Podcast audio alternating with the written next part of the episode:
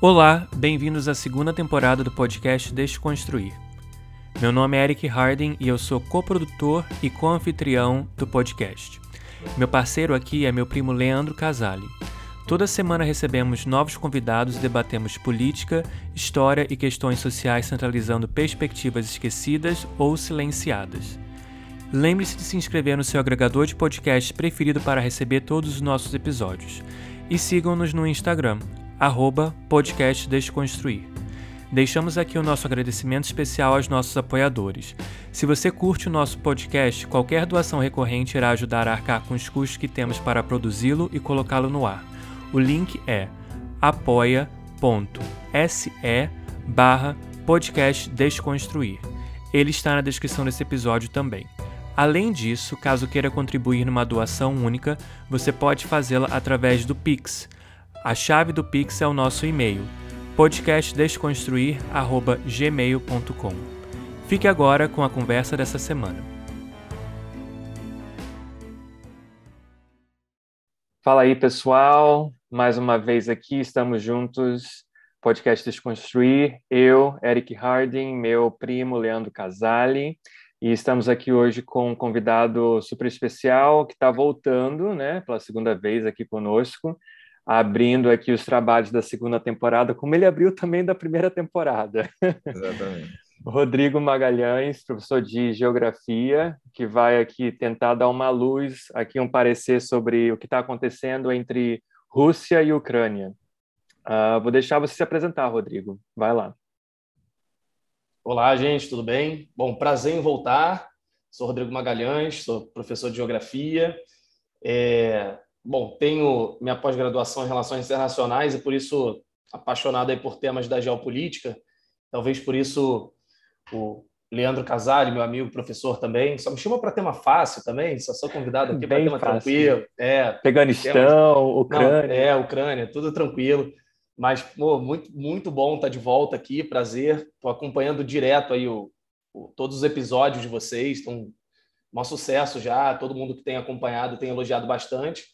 Vamos lá, vamos tentar destrinchar essa história, né? Muitas dúvidas, muito sensacionalismo em relação a isso, mas vamos, vamos destrinchar, vamos dar um contexto, vamos né, fazer com que as pessoas entendam um pouquinho mais, pelo menos esse cenário que a gente está atualmente. A gente está gravando aqui no dia 16 de fevereiro, então tem um recorte aí para a gente entender assim, em que momento a gente está, mas vamos falar bastante sobre, sobre essa, essa relação Ucrânia, Europa, Estados Unidos, Rússia. Então, prazer estar aqui de novo com vocês. Ótimo, nós que agradecemos. Uh, primo, tem alguma coisa, alguma ressalva antes do Rodrigo começar?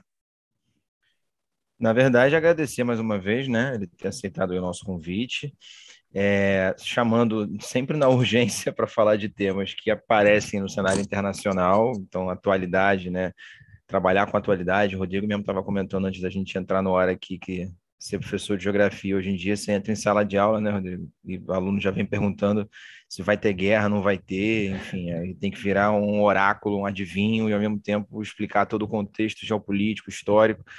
E acho que é por isso que é interessante esse bate-bola, né, de história, geografia, essa interdisciplinaridade, para poder tentar entender esses, esses eventos. A gente fez isso ano passado com o episódio do Afeganistão, que foi nosso o nosso episódio mais nosso ouvido. Primeiro e é o nosso episódio mais ouvido até hoje, né?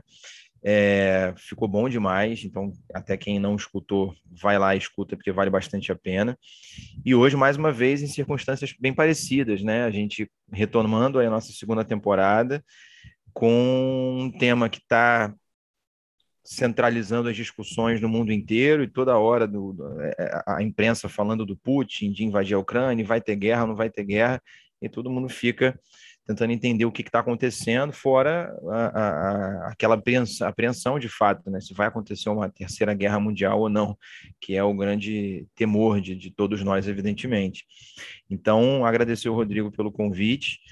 Quem está ouvindo, se prepara, pega um bloquinho de nota, ou anota no celular, ou abre o computador, pega um mapa, acho que um mapa vai ajudar bastante para vocês se localizarem aí porque tem bastante coisa para a gente discutir. Então, vai ficar um episódio bem maneiro, não tenho dúvida disso, assim como foi do Afeganistão.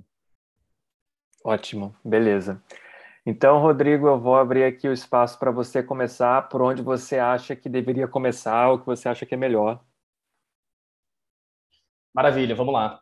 É, bom, vou dar um, um contexto aqui para a gente começar, né, para a gente posicionar em, em, qual o nosso debate, qual a nossa discussão. Eu tenho certeza que o, o Leandro Casale vai, vai contribuir bastante com alguns aspectos históricos aí também que, que vão ajudar a gente a entender. O fato é o seguinte: a gente hoje vive uma relação difícil, né, uma relação geopolítica bastante complexa na Ucrânia. Né? Já há alguns anos, para quem acompanha um pouquinho da geopolítica já nos últimos anos, sabe que houve um período bastante difícil recentemente também, em 2014 mais especificamente, no território ucraniano. E, novamente, esse país ele voltou à tona. O fato é, para a gente posicionar aqui exatamente o que está acontecendo a Rússia não aceita a expansão da OTAN para a Ucrânia. Esse assim, é o centro do debate que a gente tem hoje. A Ucrânia, nos últimos anos, vem negociando é, uma tentativa ali né, de adesão à União Europeia, uma tentativa de entrada na OTAN. Há uma negociação é, nos últimos anos, mas, de fato, a Rússia não aceita a expansão da OTAN para a Ucrânia. Até porque ela não quer uma aliança militar nas suas fronteiras. A gente viu que nos últimos dias, né, nos últimos meses, é, houve um deslocamento de soldados para a fronteira né, da Rússia com a Ucrânia. Fala-se, inclusive, em mais de 100 mil soldados russos estacionados ali na fronteira. Mas, claro que há uma questão geopolítica. A gente vai destrinchar melhor o que é a OTAN, né, o, o histórico da OTAN, mas o fato é esse: né? a OTAN é uma aliança militar, né, basicamente entre né, os Estados Unidos e os países da Europa Ocidental, historicamente pelo menos.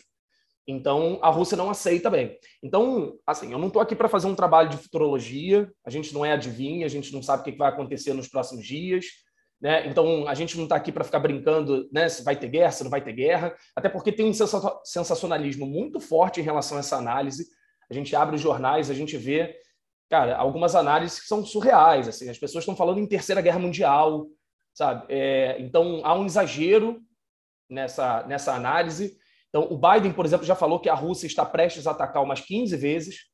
E, e, aí sempre sai um vídeo, sempre sai uma matéria, né? Aí sai um vídeo no YouTube de alguém falando ferrou, vai começar a guerra. Então, a gente tem muito sensacionalismo. O fato é que a União Soviética, historicamente, desde a União Soviética né, até hoje com a Rússia, há muitos laços com a Ucrânia. Né? A Ucrânia fez parte da União Soviética, né? era, era uma das repúblicas soviéticas. Então, tem histórias que se cruzam aí em vários momentos Acho que o Casale vai poder destrinchar isso. Mas, os, por exemplo, né, os dois são cristãos ortodoxos, boa parte da população, principalmente no leste da Ucrânia, é uma população russa que fala russo, né, tem escolas russas, por exemplo, no leste da Ucrânia. Então, há uma aproximação histórica entre os dois países e, obviamente, vem incomodando o fato da, da OTAN ter interesse né, na Ucrânia e na Ucrânia ter negociado né, diretamente com, com a OTAN. Então, a gente vai precisar fazer um contexto né, histórico para entender a situação. A gente vai voltar um pouco na história, mas o fato é esse, né? Esse é, é, equilíbrio ou desequilíbrio de forças que acontece hoje no país. A, a, a Ucrânia, na verdade, o palco hoje de uma nova relação geopolítica aí que envolve Estados Unidos e Rússia, né? E aí tenho certeza que o, que o Casale tem bastante a acrescentar aí nesse sentido dos, dos laços históricos, da relação histórica da, da Ucrânia com a Rússia, né? Bom, vamos lá então. É, sobre esses laços históricos, só para vocês que estão escutando aí a gente terem uma, uma ideia né, da, da longevidade dessa relação entre russos e ucranianos, entre Rússia e Ucrânia, a gente pode voltar na Idade Média, por exemplo, para falar é, de uma origem que, inclusive, a Ucrânia atual, a Bielorrússia atual, a Rússia atual, reivindica. Esses três estados reivindicam a sua, digamos que, herança lá num reino medieval que era o reino do Ruskiev. Não sei se vocês já ouviram falar, mas é, esse reino é tido como a origem, digamos assim, de muitos desses estados. Né? Um reino que começou ali basicamente no século IX e foi mais ou menos até o século XIII. Então você já tem proximidade entre esses povos, por exemplo, desde o período medieval. Só que você observa, aí vamos dar um salto, né? Lá no século XVIII, um pouquinho mais para frente, já na Idade Moderna, na virada para a Idade Contemporânea, a, digamos que uma, um predomínio maior, uma ascensão do czar de Moscou, que formaria depois o que a gente chama de Império Russo, né? A Rússia enquanto império ali crescendo bastante, se expandindo na virada do século XVIII para o século XIX. E nesse século XIX, esses czares russos, essas dinastias, vão promover um processo de russificação dentro desse império que vem se alargando. Né? Só para vocês perceberem é, a importância de determinadas regiões, no século XIX tem uma guerra que nós da história, infelizmente, pouco falamos, mas ela é muito importante para o século XIX, que é uma guerra em disputa pela própria Crimeia, a Guerra da Crimeia, né, mais ou menos ali na década de 1850, onde os europeus derrotam o czar temendo um, um, expansionismo russo, né, já que a Rússia vinha crescendo bastante naquela região e aquela região já era considerada bastante estratégica. Então vocês viram que essa relação entre eles remonta a um reino medieval, atravessa né, a Idade Média, chega à Idade Moderna, e aí sim você começa a observar uma preponderância maior né, do czar russo e um processo de russificação no século XIX. Assim, só um, um, resumo bem rápido, a gente passou por vários séculos aqui, né? É, bem rapidinho. Porque eu quero chegar principalmente no século XX. Né? O século XX é que a gente observa algumas dessas tensões entre esses povos aflorando. É no século XX que a gente observa a Revolução Russa, por exemplo, em 1917. E essa revolução é, daria origem futuramente, em 1922, à União das Repúblicas Socialistas Soviéticas.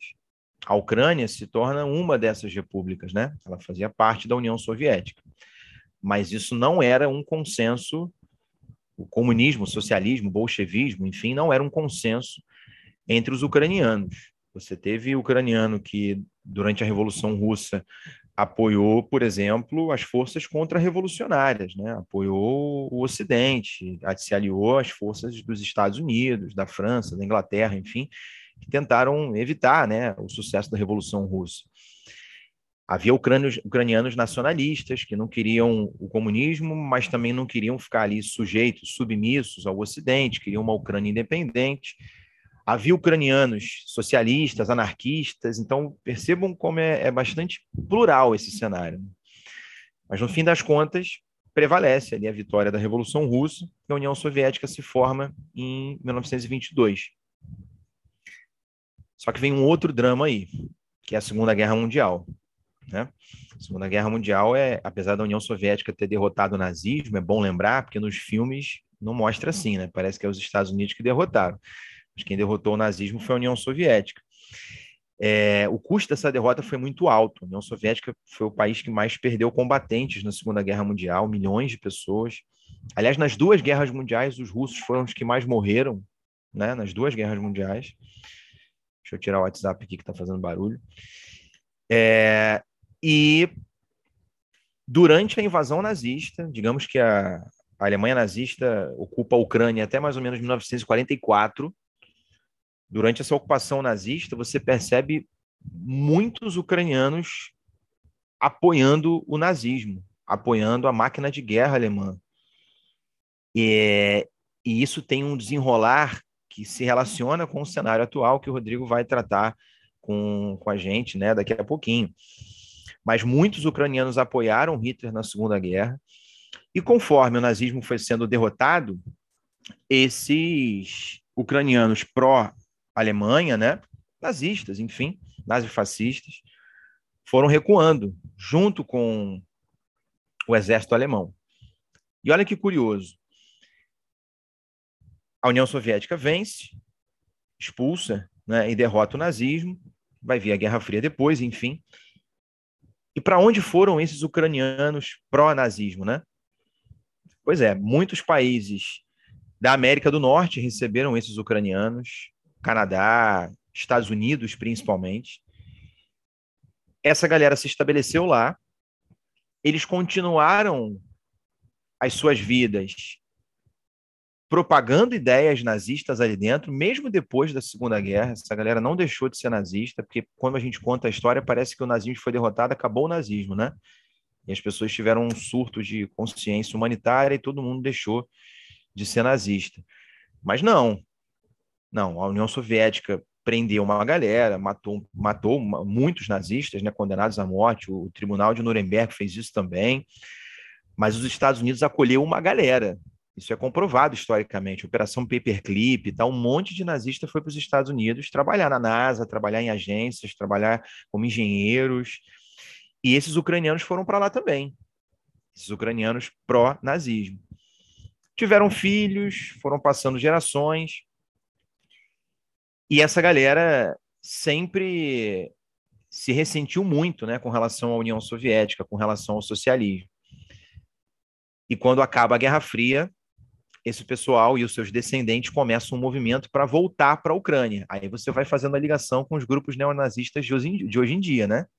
Você percebeu que nada na história, na geopolítica, acontece do dia para a noite, acontece do nada. A galera neonazista que está hoje aí crescendo na Ucrânia com apoio dos Estados Unidos, financiamento, treinamento e tal, são descendentes desses que apoiaram a Alemanha lá na Segunda Guerra, foram para os Estados Unidos, para o Canadá, e que agora fomentam, né? Nos últimos anos, vem fomentando, desde o final da Guerra Fria, fomentando esse nacionalismo extremista é, ucraniano.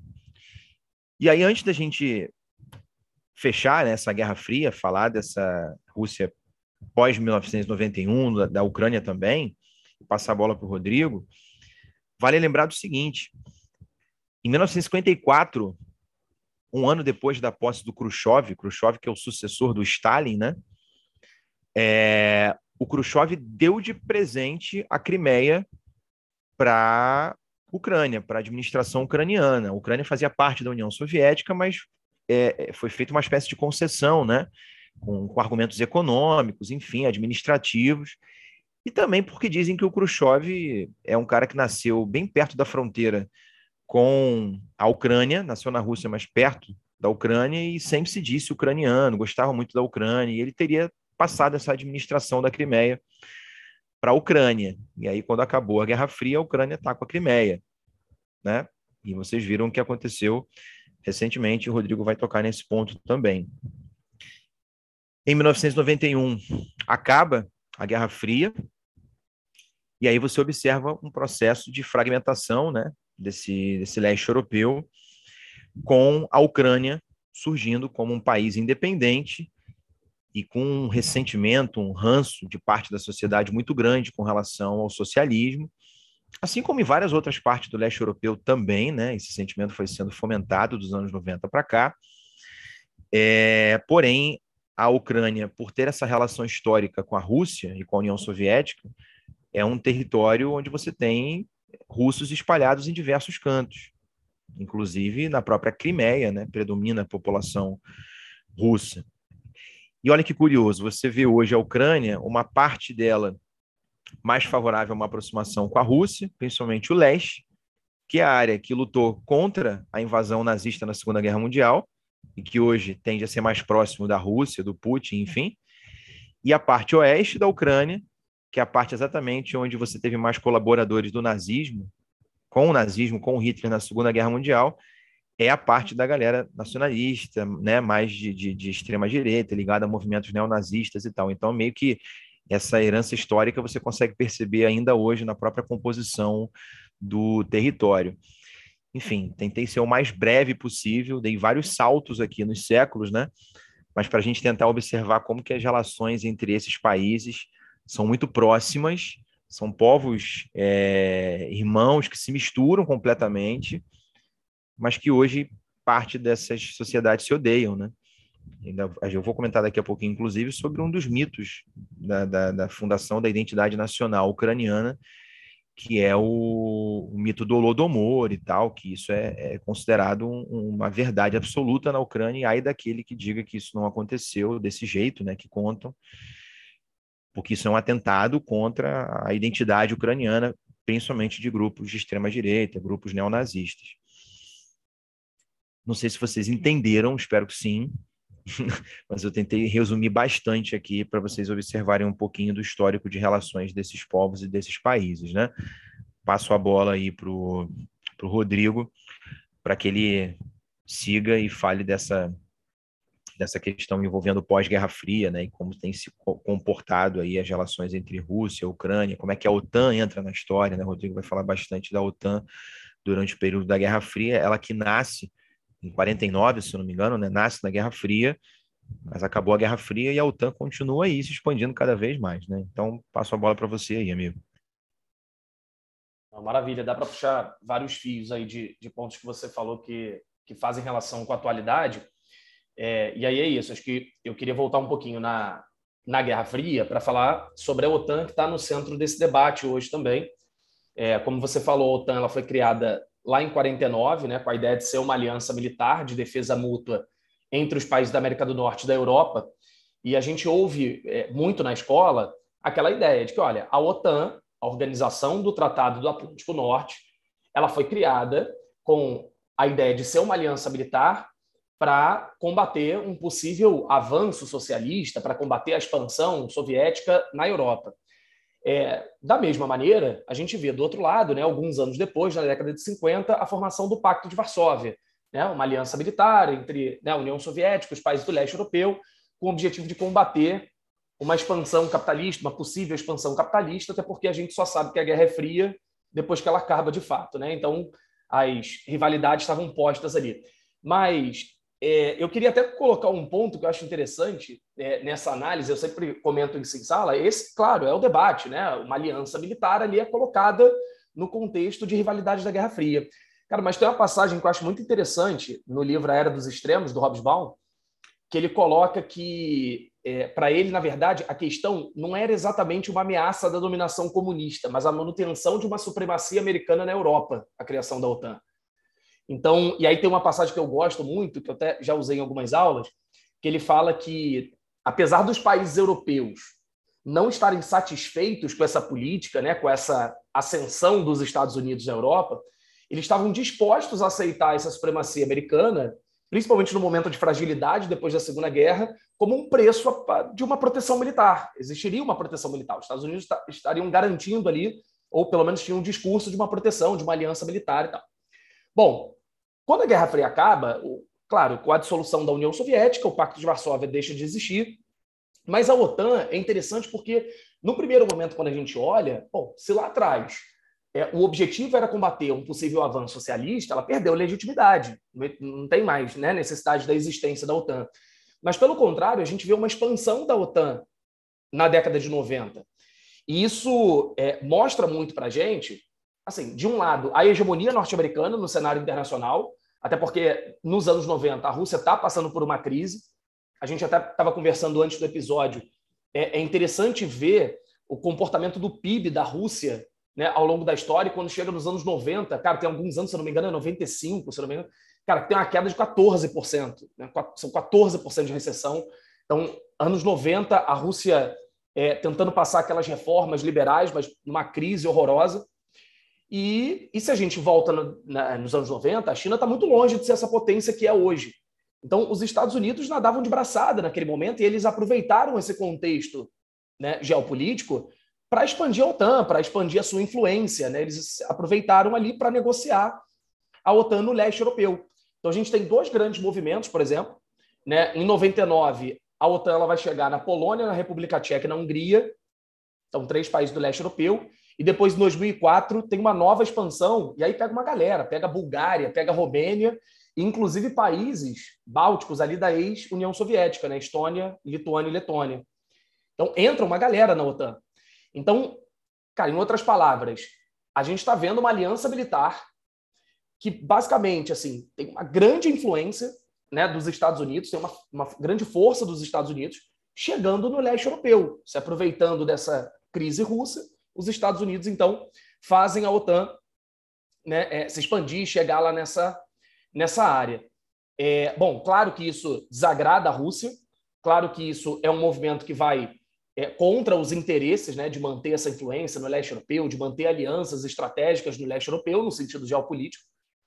E, e, e é óbvio que desagrada a Rússia, né? A gente estava até também é, é, conversando, né, Casale? A gente, é, é, você colocou um ponto que é muito interessante, se a gente visse o Pacto de Varsóvia existindo até hoje e o Pacto de Varsóvia chegando no México, a gente imagina né, o que, que aconteceria no mundo, né? Já pensou? Será que os Estados Unidos ficariam felizes, né, de um monte de país vizinho se aliando militarmente, num histórico de relações contrárias, né, à sua política externa? Será que eles não moveriam tropas para as fronteiras e não reagiriam, por exemplo, como Putin está reagindo hoje em dia? Acho que não. Acho que, aliás, o estardalhaço que eles fariam seria muito maior até do que a Rússia está fazendo. Exatamente, concordo. E, e, assim, é bom a gente pontuar também que a Ucrânia, hoje, ela não faz parte da OTAN, tá? Ela não faz parte da OTAN. Mas há, é, é, criou-se uma expectativa de que o país ele poderia se juntar à OTAN. Isso envolve um pouco, e aí eu já entro um pouco nesse contexto de 2014, por quê? O que, que acontece nesse, né, nessa última relação geopolítica, nessa confusão que aconteceu lá em 2014? É, no final de 2013, mais ou menos ali em novembro, outubro, novembro de 2013, é, o parlamento ucraniano ele costurou um acordo com a União Europeia.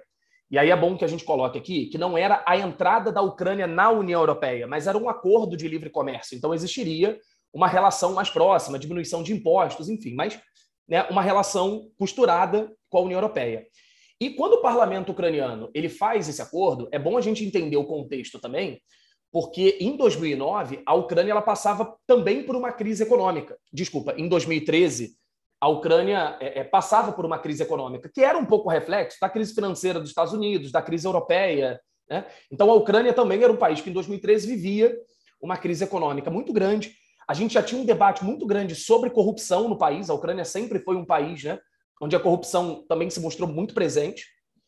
É... E quando o parlamento ucraniano ele costura esse acordo, bom, vai para o presidente, que na época era o Viktor Yanukovych, ele era um cara que, de certa forma, era aliado da Rússia, e na hora de assinar esse acordo, ele volta atrás, ele desiste, principalmente por uma grande pressão do Putin. O Putin pressiona, ele não assina o tal acordo com a União Europeia, e ele vai optar por reforçar a aliança com a Rússia. Né? A Rússia, inclusive, assim, faz uma pressão muito grande, até porque a Rússia sempre teve muitos investimentos no país, né? muitos gasodutos passam por ali, então há uma pressão da Rússia. Ele volta atrás. Quando ele volta atrás, ele desiste de assinar esse acordo, a população vai para as ruas em Kiev. E eu sei que, né, como eu já participei de um episódio, né, é, é, Eric sempre gosta, Leandro sempre gosta que a gente deixe uma dica cultural, já vou até me adiantar, depois a gente pode confirmar, mas é o documentário que existe na Netflix hoje, Winter on Fire.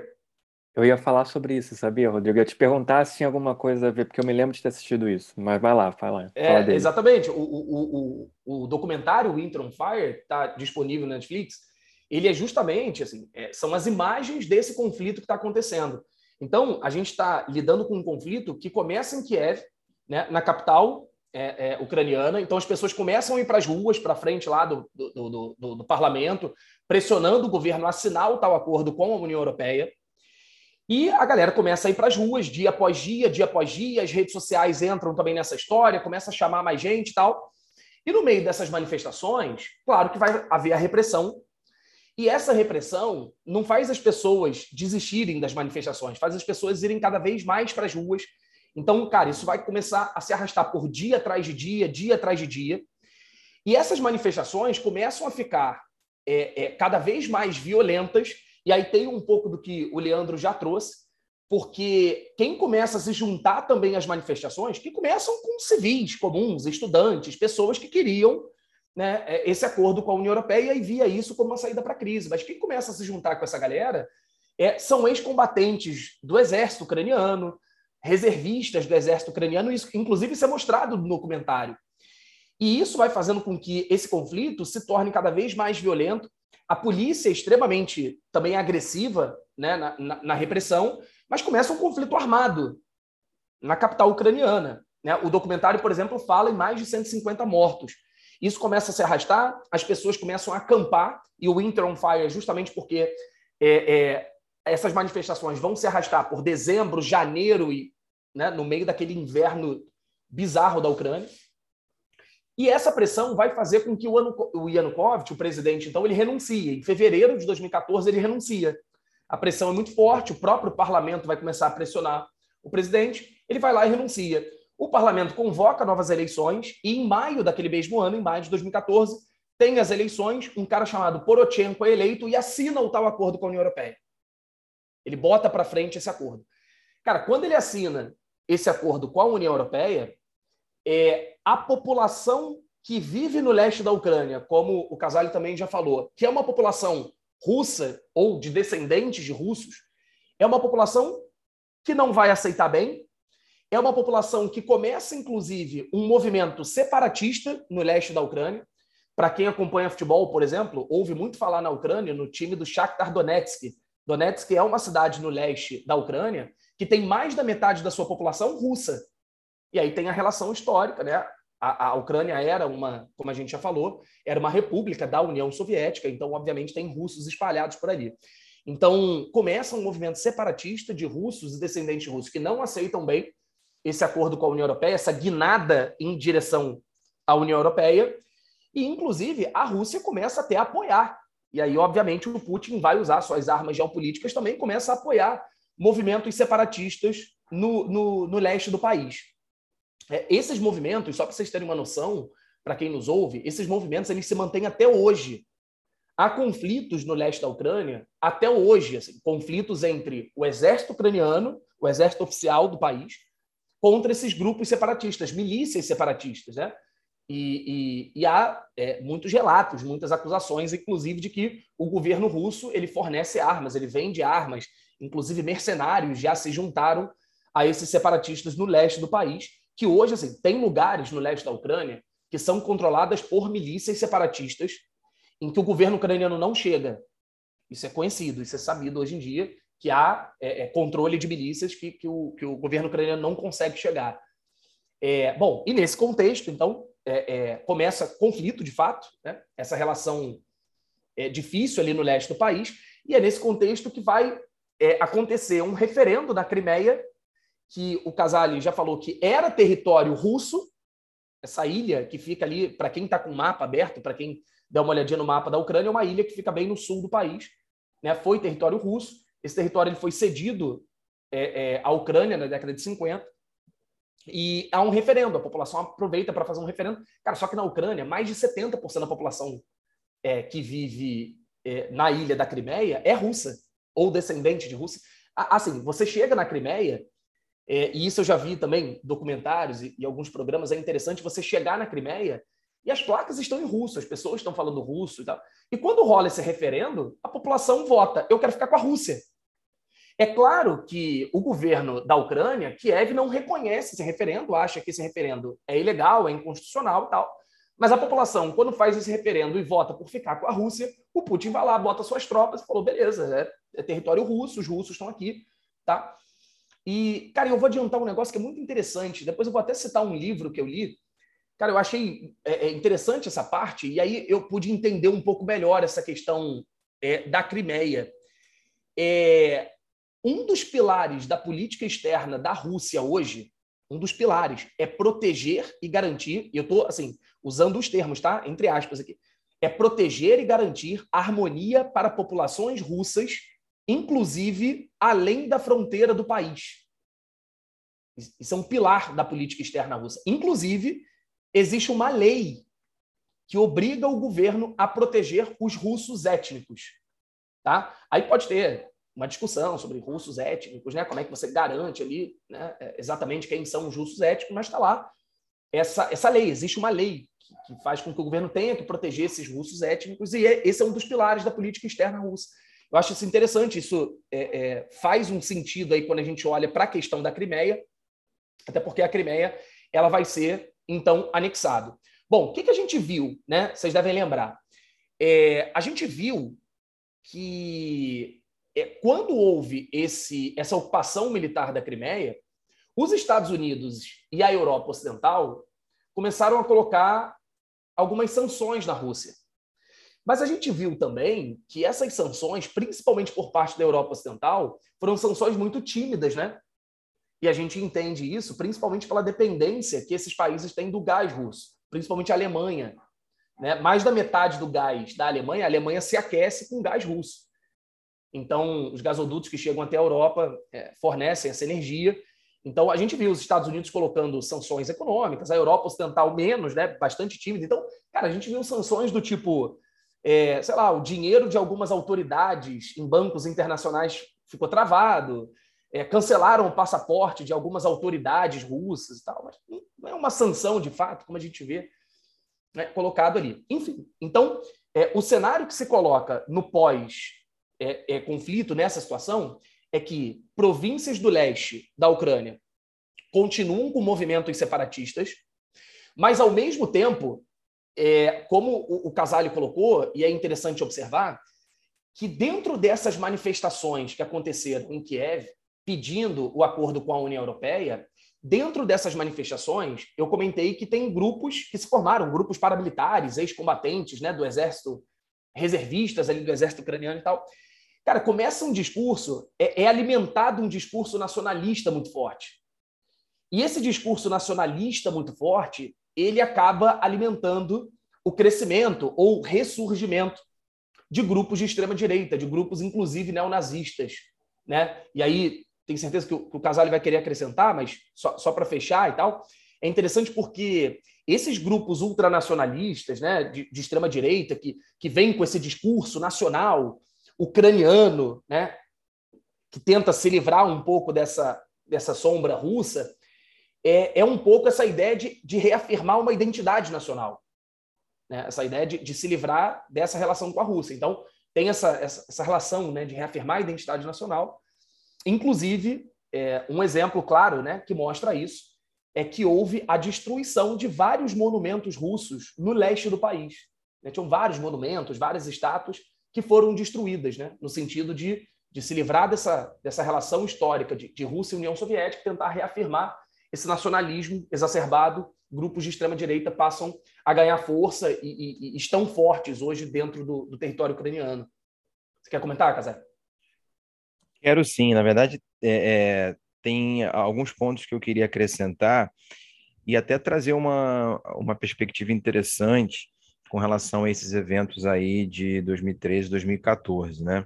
Sobre essa, esses grupos de extrema direita que o Rodrigo vem falando a gente pode apontar é, um pouquinho da formação desses grupos. Eu vou até retomar a, a, minha fala quando eu comentei daquela galera da diáspora ucraniana, né, que colaborou com o nazismo na Segunda Guerra, que foi lá para Canadá, Estados Unidos e tal. Só para vocês terem uma ideia, a ministra das Relações Exteriores do Canadá, Christy Freeland, não sei se é assim que fala, é neta de um notório nazista que trabalhou ali na região da Polônia e tal, na Segunda Guerra Mundial, apoiando Hitler, apoiando a Alemanha. É ministra no Canadá. Tem outros políticos e gente que trabalha para Departamento de Estado e tal, ou está dentro da estrutura de governo dos Estados Unidos e Canadá, que são fruto ou descendente dessa galera da diáspora. E aí, quando acaba a Guerra Fria, cresce um movimento que busca afirmar a ideia de uma superioridade da nação ucraniana sobre o povo russo, sobre a Rússia. E é óbvio que isso vai ser fomentado muito mais nos anos 90, porque é o momento onde acaba a União Soviética e a Ucrânia está se tornando ali é, um, um, Estado independente. Né? Então, muita gente faz o movimento de volta, muitos dos descendentes voltam para a Ucrânia. E aí você consegue observar financiamento de Estados Unidos, treinamento da CIA, armamento, junto ao próprio governo ucraniano, dando todo o suporte para que grupos nacionalistas jovens, principalmente a juventude de extrema direita, fosse preparada para que esses motins acontecessem futuramente. Então, nada é por acaso.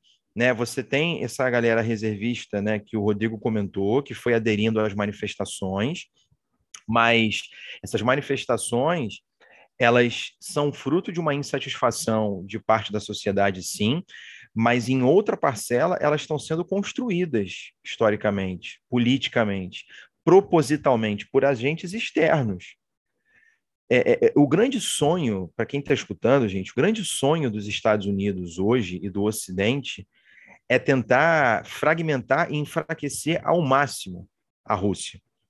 Porque a Rússia é gigantesca. E é difícil você boicotar um país com a estrutura que a Rússia tem, que a China tem. Então, é, é, é, minar esses países, você não vai minar esses países diretamente através de uma guerra militar, né? E sim, você vai usando mão de outras estratégias, tentando fomentar conflitos nas fronteiras, desgastar. E quanto mais fragmentado, melhor, obviamente, para quem é dominante, né? Nesse momento, que são os Estados Unidos, a OTAN, enfim, não é o toa que a OTAN fez esse processo de expansão todo que o, que o Rodrigo citou. E vou acrescentar um outro ponto. A Rússia, quando acaba a, a Guerra Fria, né, acaba a União Soviética, o grande aliado do Ocidente e herói do Ocidente é o Boris Yeltsin, né? Que é o cara que está ali fazendo as reformas neoliberais, fazendo tudo aquilo que os Estados Unidos queriam, toda a agenda neoliberal. Por que, que o Putin incomoda tanto? E aí vem as tretas também com a Ucrânia. O Putin é um cara que muda a política econômica russa e vem com uma agenda de reestatização, de nacionalização da economia, de alguns setores estratégicos, né? E volta principalmente a afirmar um papel de liderança russa naquela região que o Yeltsin talvez não fizesse tanto, graças a essa a essa subordinação deles aí, dele aí aos Estados Unidos. Então tem dois conceitos aqui que eu acho que são fundamentais para a gente entender é, o que vem acontecendo na Ucrânia nesses últimos anos, que ocorreu em 2013, 2014, que culminou na derrubada lá do presidente e tal.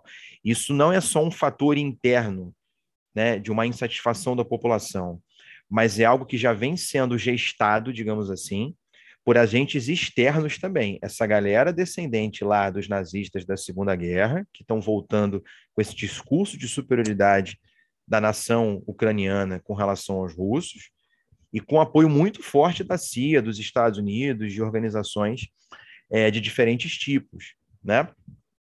E aí, os dois conceitos que eu queria trazer, que são fundamentais para a gente entender como é que é, os Estados Unidos operam, como é que o imperialismo opera hoje, né? São os conceitos de guerra híbrida e de revoluções coloridas. A Ucrânia é, é um exemplo muito claro, né? Que a gente pode encaixar de revolução colorida, por exemplo. O que, que seria a, a, a ideia de revolução colorida? Né? É você tentar fomentar movimentos é, de desestabilização em outros países através de uso de propaganda, fake news, redes sociais, estudos psicológicos. E os Estados Unidos, que são os vencedores da Guerra Fria, têm um poder muito forte nesse sentido, né? Eles dominam a narrativa. A maior parte das notícias que a gente consome no planeta vem de agências dos Estados Unidos, e se, se não for contar Inglaterra e França, que aí vai dar, porra, a maior parte das informações vem desses. Então, existe um, uma influência muito grande na opinião pública, digamos assim. Né? Então, Revolução Colorida é isso: é você tentar desestabilizar através de propaganda, financiando grupos de oposição, financiando grupos separatistas, sem uma guerra, um desgaste militar, uma intervenção muito clara. Quem mancha a imagem, né? Não é mais aquela postura dos Estados Unidos de sair invadindo o país e apoiando ditadura, e apoiando golpe. É, eles até fazem isso, mas de outras formas hoje em dia. A Revolução Colorida é uma delas. Então seria a Revolução Colorida seria um golpe brando, né? Agora, o que, que seria a, a noção de guerra híbrida, né? Tá ligada à ideia de Revolução Colorida também. É quando você combina essas estratégias de propaganda, ok? E ao mesmo tempo promove desestabilizações militares, mas sem necessariamente invadir o território. Como eu disse, financiando grupos de oposição, financiando grupos neonazistas, como os Estados Unidos é, e parte do Ocidente fazem hoje em dia. Então, isso gera guerras civis, por exemplo, como a gente observa na Ucrânia. Então, a Ucrânia é um exemplo né, dessa ação de, de uma revolução colorida, de uma guerra híbrida. Tem um livro, inclusive, que trabalha esses conceitos, que é você encontra até em PDF na internet, a gente pode colocar na descrição do episódio depois, para a galera tomar contato com essa nova forma de operar, digamos assim, após a Guerra Fria, né? Do imperialismo, da OTAN, porque não é porque a Guerra Fria acabou que o imperialismo foi embora junto, né? Pelo contrário, ele vai mudando as suas estratégias. E a Ucrânia é um dos casos muito claros de tentativa de guerra híbrida e revolução colorida. Eles tentam fazer a mesma coisa na China, eles tentam fazer a mesma coisa na Rússia, só que é muito complicado você fazer isso nesses dois países, que são países que têm projetos de nação, têm projetos de, de serem potências regionais, internacionais, já tem uma coesão muito mais forte e que não vão é, é, funcionar, digamos assim, essas desestabilizações, como funcionaram em outros países, como funcionou na Ucrânia. E a gente pode até estabelecer um paralelo até com o que aconteceu no Brasil nos últimos anos, mas aí é um, seria um papo para um outro para um outro podcast, mas os episódios de, de, de golpe contra Dilma, por exemplo, e tal, não foi um evento que veio de fora para dentro, mas teve um dedinho dos Estados Unidos, teve um dedinho de fora também. Então, daria para a gente até estabelecer um paralelo com essa ideia de revolução híbrida, mas não vou caminhar por aí, senão a gente vai perder o, o foco. Enfim, é só para contextualizar que o que aconteceu na Ucrânia em 2013, 2014 já é algo que vem sendo gestado já vem sendo fomentado há muito tempo e é interessante para esses agentes externos que eu comentei. É isso. Foi mal aí, amigo. Não, foi ótimo. É, e, e, tem uma, uma relação, conforme você estava falando, estava pensando, né? A, a Ucrânia ela não faz parte da OTAN. Então, hoje, é, por mais que a gente tenha essa, esse crescimento das tensões e tal, é, cara, você não faz parte da OTAN, você não está atacando a aliança militar também, de fato. Então, o pessoal fica é, com esse sensacionalismo de invasão e tal. Cara, se a OTAN, se acontecer alguma coisa com a Ucrânia, que, de novo, não faz parte da OTAN, cara, muito dificilmente os Estados Unidos vão entrar na Ucrânia.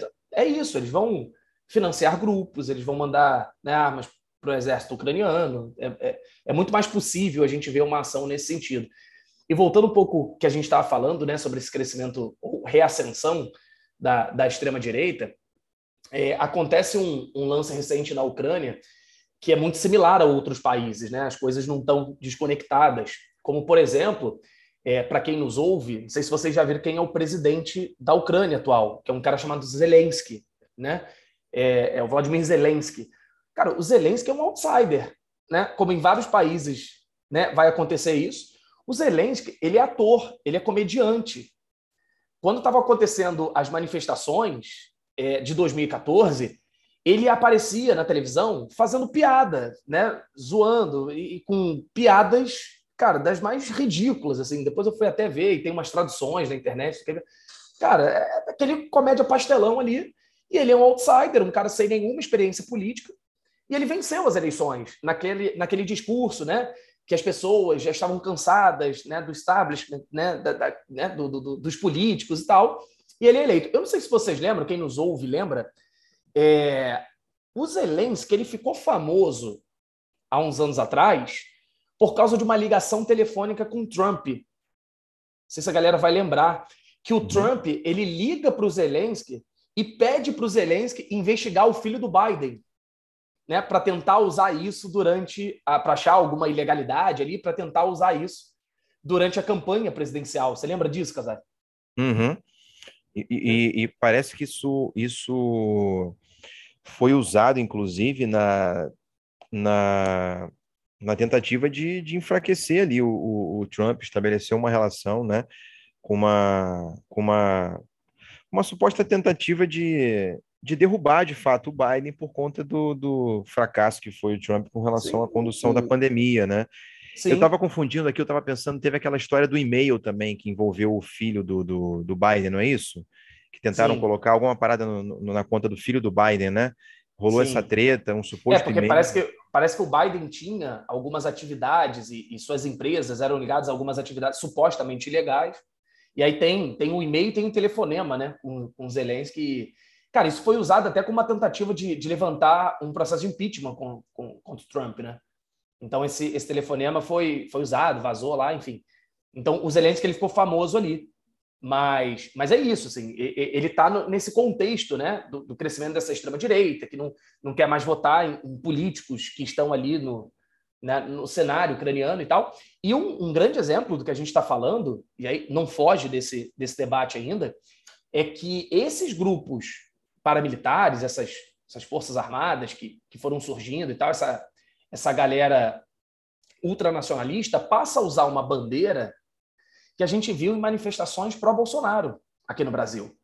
Aquela bandeira, para quem não lembra, joga aí na, na, na, no Google que vocês vão conseguir ver, é uma bandeira vermelha e preta com uma espécie de tridente né, que apareceu aqui nas manifestações, inclusive bandeiras das manifestações da extrema-direita aqui do Brasil, falando em ucranizar o Brasil. E nesse sentido, assim, é, é, quando essa, essa bandeira aparece, rolou até uma nota da, da embaixada ucraniana na época, eu não vou lembrar exatamente qual foi a nota, mas negando a ligação da bandeira ao nazismo, né, dizendo que simboliza, né, lá, acho que a terra e o sangue do, do né, dos heróis da, da Ucrânia, enfim. Cara, saiu uma nota da embaixada qualquer ali, Mas essa bandeira ela é associada aos movimentos neonazistas porque ela foi usada, inclusive, pelos grupos ucranianos que, como você já tinha falado, lutaram ao lado dos nazistas da Segunda Guerra. Né? Então, é, essa, essas organizações paramilitares elas voltaram a, a, ter essa bandeira né, como símbolo. E aí é isso, né? Pode ser que a bandeira, como a gente. Não vou também fugir do assunto, mas a bandeira dos confederados, que ela é recuperada como um símbolo. Né? Como a, a camisa da, do Brasil da CBF, ela é apropriada, né? Ela é sequestrada como um símbolo da extrema direita. Então, pode ser que lá atrás o contexto histórico, lá no início, a bandeira realmente, mas ela foi usada, ela passou a ser um símbolo desses grupos que lutaram ao lado do, dos nazistas. E aí, olha a merda, amigo. Você que está ouvindo aí é bolsonarista, provável que não. Mas explica para mim, como é que é ver o teu presidente de merda e agora lá na Rússia e falar que apoia o Putin e que a Rússia quer a paz, colocar flor em túmulo de comunista que derrotou o nazismo na Segunda Guerra Mundial e dizer que ele está apoiando a Rússia, sendo que você queria ucranizar o Brasil agora há pouco. Dá um nó aí para explicar essa porra. Vamos ver se você é criativo, consegue explicar essa zona toda. Né? E uma, um outro comentário bem rápido é o seguinte: é, é, bom lembrar que teve uma votação na ONU alguns anos atrás, em que a Rússia propôs que fosse emitido, enfim, um, uma sanção, não sanção não, esqueci o nome do, do, da palavra, mas que fosse ali, se tornasse um consenso, né, que fosse criminalizada qualquer manifestação nazista, neonazista ou de discriminação racial. Todo mundo votou a favor, basicamente, dessa, dessa moção, não sei se é assim que fala, está fugindo a palavra, e dois países votaram contra a criminalização e a condenação, melhor, condenação do nazismo e do neonazismo. Adivinha quais foram os dois países que votaram contra? Estados Unidos e Ucrânia. Pelo que você ouviu até agora, faz todo sentido esses dois votarem contra. Né? Os Estados Unidos é um paraíso de, de neonazista. Aliás, voltando um pouquinho lá de novo no Hitler, o Hitler e lideranças nazistas têm textos dizendo que eles querem copiar, digamos assim, ou se inspirar no projeto racista de sociedade que os Estados Unidos fizeram. Eles elogiam os Estados Unidos pelo seu projeto de segregação racial. Então, em parte, o nazismo se inspira nos Estados Unidos.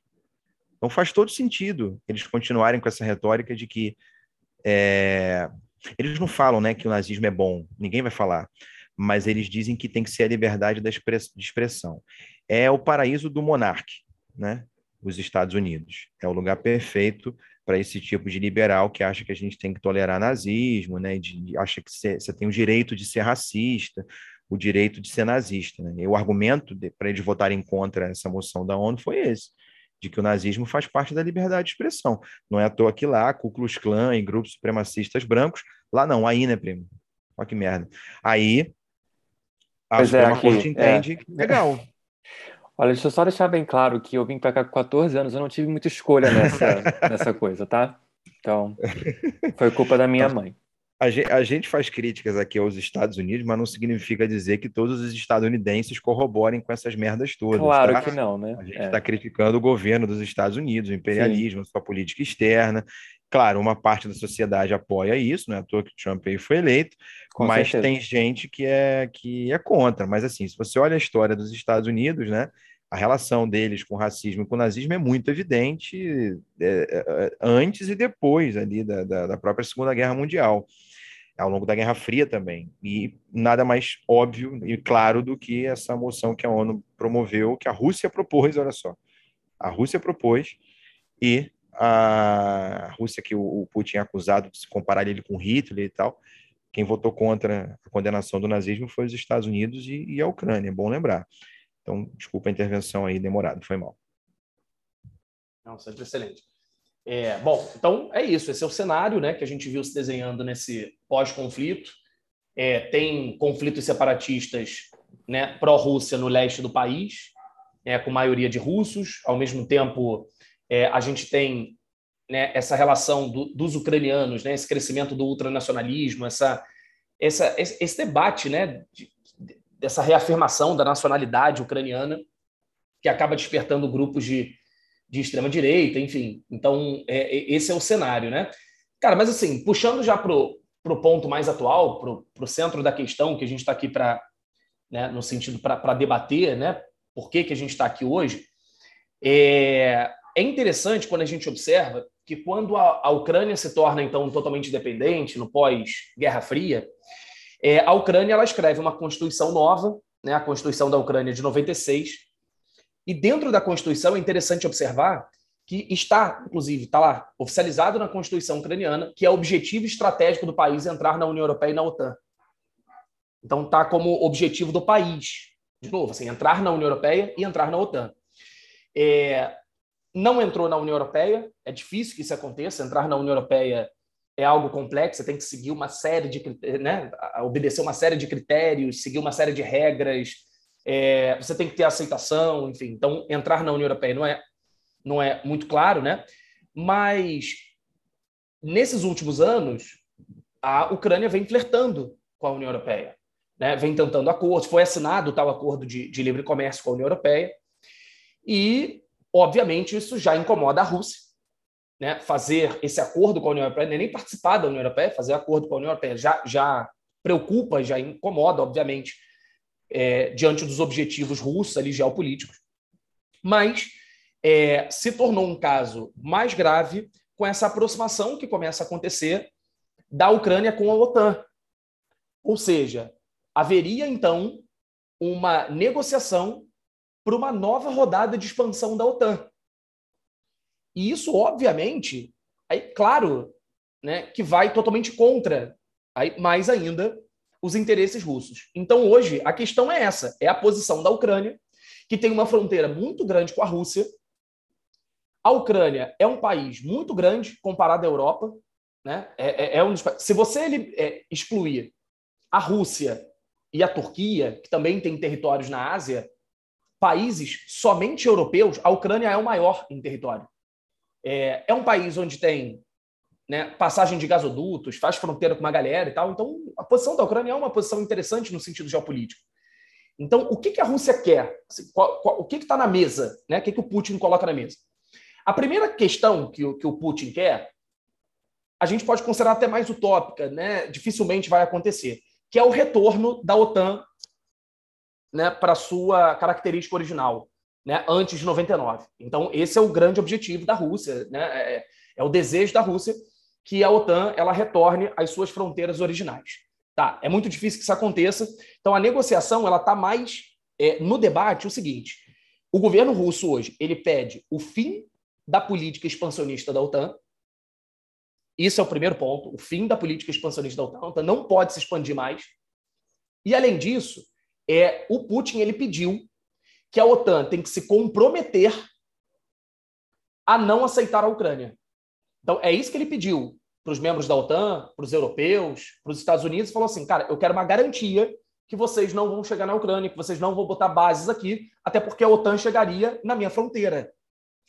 E essa resposta ela foi negativa. Né? Os membros da OTAN disseram, disseram para o Putin: olha, não tem como a gente né, chegar a essa reivindicação. O Putin foi lá e botou as suas tropas na fronteira.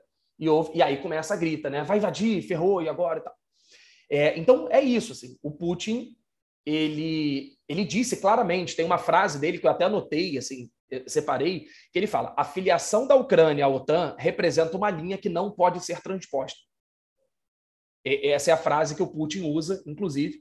Então, é o Putin que, de novo, né? Ele é, vem com uma ideia de uma Rússia forte de novo, de uma Rússia influente de novo, de uma Rússia que tem é, a recuperação das suas alianças, que volta a ter crescimento dos gastos militares, principalmente após a recuperação da economia russa. Né? De novo, assim, para quem, desculpa, mas eu gosto muito para quem acompanha futebol, né? Você está né? agora mais cedo estava acontecendo, estava rolando um jogo da Liga dos Campeões. Você liga na Liga dos Campeões, só dá Gazprom, né? A empresa russa que, que, explora o gás. É o tempo inteiro, assim, na, na, propaganda Gazprom, Gazprom, Gazprom o tempo todo. É uma das maiores né, de combustíveis fósseis aí do mundo. Então, é uma Rússia forte, é uma Rússia influente, mas uma Rússia que não vai aceitar essa presença da OTAN nas suas fronteiras e, como os membros da OTAN disseram que não tem como garantir isso, houve esse crescimento das tensões. O Biden já apareceu várias vezes, né, falando, e aí eu acho muito interessante, porque o Biden, como eu já tinha comentado, né, já falou umas 15 vezes que a Rússia está prestes a invadir, então todo dia a Rússia estava prestes a invadir a Ucrânia. Mas mais do que isso, eu gostei de, da declaração que ele deu, que ele fala que se a Rússia invadir, haverá graves consequências. Graves consequências não quer dizer porra nenhuma. Né? Ele não disse nada. Haverá graves consequências. Aí depois apareceu o Macron falando que se o Putin invadir, o custo será elevado. Cara, eu acho isso fantástico. Porque haverá graves consequências, o custo será muito elevado. E né, são discursos vazios, são discursos. E a mídia embarca nessa onda e fala, né? Pô, o Biden já falou que se invadir vai ter graves consequências. Né? O Biden falou que o Putin vai invadir amanhã. E muita gente entra nessa onda histérica, sensacionalista, e é, é, um jogo geopolítico, é um jogo de xadrez, é o war, né? A gente quer botar nossa pecinha ali. Né? Mas mais do que isso, eu acho que, que o Eric, que, que mora nos Estados Unidos, pode até contribuir, Eric está quietinho ali, mas pode contribuir também com a gente, que é o, o fato de hoje, o Biden, ele está com uma aprovação baixa dentro dos Estados Unidos. O Biden, gente, que na verdade ele foi eleito porque ele era o cara que veio para disputar com o Trump. E muita gente queria tirar o Trump. Assim, ele nunca foi uma figura forte, nunca foi uma figura né, que despertou grande simpatia da população. E principalmente depois do que rolou no Afeganistão, daquela forma atabalhoada que a gente discutiu, inclusive no episódio, em que o Talibã ele toma o poder muito rápido, cara, a aprovação dele despencou. E essa narrativa de ter um vilão, de combater o inimigo, né, de fazer um discurso forte contra o inimigo, sempre, historicamente, repercutiu bem nos Estados Unidos. Então, uma tentativa de recuperar a sua credibilidade, a sua aprovação dentro do país, né? Não sei o que vocês acham disso aí. É o, é o slogan do Trump versão liberal, né? Make America Great Again, versão liberal agora com, com o Biden. Mas é o mesmo discurso. Eu fico até. Eu volto a pergunta para você, Rodrigo. Você acha que se o Trump tivesse sido reeleito, qual seria o discurso dele nesse momento? É, a, diferença que eu vejo era que o Trump, muito nacionalista nas suas, na sua postura, é, ele era um cara que, que criticava os gastos dos Estados Unidos com a OTAN. Ele é um, um, cara que, de certa forma, dialogou melhor ali com o Putin e tal. Mas, mas é isso, assim, ter, o, ter o, o Putin como vilão é muito fácil, né? Ter o discurso do inimigo é, é muito interessante, cara, é muito tranquilo. Então, é, é, é, o que eu falo muito nas aulas aqui, sem querer fugir muito do assunto. Cara, assim, claro que a questão ambiental, por exemplo, é um debate hoje no mundo. É, pode até ser que o, Macron, por exemplo, que vive criticando a postura do Bolsonaro né, na, relação com a Amazônia, pode ser até que ele tenha alguma preocupação, mas internamente fazer esse tipo de crítica, gritar contra o Bolsonaro é bom para ele também, né, nesse sentido. Então as pessoas vão usar essas armas. Então, nos Estados Unidos, usar a Rússia como, como vilã é interessante, até o Sonic faz isso, né? Então. eu, eu só queria lembrar o seguinte: eu já ouvi, lembrar não, comentar, eu já ouvi análise dizendo que o Biden, é, a galera já vê ele mais como um morto-vivo, mais morto do que vivo. Sim. E que a ideia não era nem para ele focar nele ser o presidente, não. É já pensando na vice dele, que eu esqueci o nome dela agora. É a Kamala é, Harris. Kamala Harris. Isso. A ideia é ela, e essa mulher já tem um histórico de atuação, se eu não me engano, ali na parte de defesa dos Estados Unidos. É, e ela é bem mais nova do que ele, porque ele também já está beirando ali, né? Acho que os 80 anos, então. Seria ali a primeira mulher presidente, né? Então, uhum. isso pegando a, a né, nessa onda das discussões feministas, seria obviamente. Ah, legal. Bombas nucleares jogadas por uma mulher. Exatamente. Representatividade aí. É isso. É, mas... O imperialismo não muda, é só, é só a máscara que ele está usando. É. é fala aí, é, e, tem, e tem um fato que a gente comentava antes, né, Eric, que esse ano, em 2022, tem eleições para o Congresso pro e Congresso. o Biden ele quer a sobrevivência do final do governo dele, né? que, que muito provavelmente vai acontecer, né? vai, é, não vai acontecer porque essa pedra já está cantada. O Senado ele vai perder quase toda certeza e a Câmara também de Deputados Federais, muito provavelmente também será liderada por republicanos. Então ele vai ficar na mesma situação que o Obama se viu dois anos também, quando ele já estava né, na presidência em 2010 nas eleições, que foi que acabou de terminar assim com a, digamos, a agenda que ele tinha. Olá pessoal, aqui é o Eric Harden e eu estou interrompendo nosso bate-papo rapidamente para lembrar que a sua contribuição é muito importante para manter o nosso podcast vivo. Eu e meu primo Leandro Casale não vivemos de podcast. Ele é professor de história e eu sou coordenador de uma escola de inglês. Desde que começamos esse projeto juntos, em agosto de 2021, ele veio como um ato de resistência, um ato político.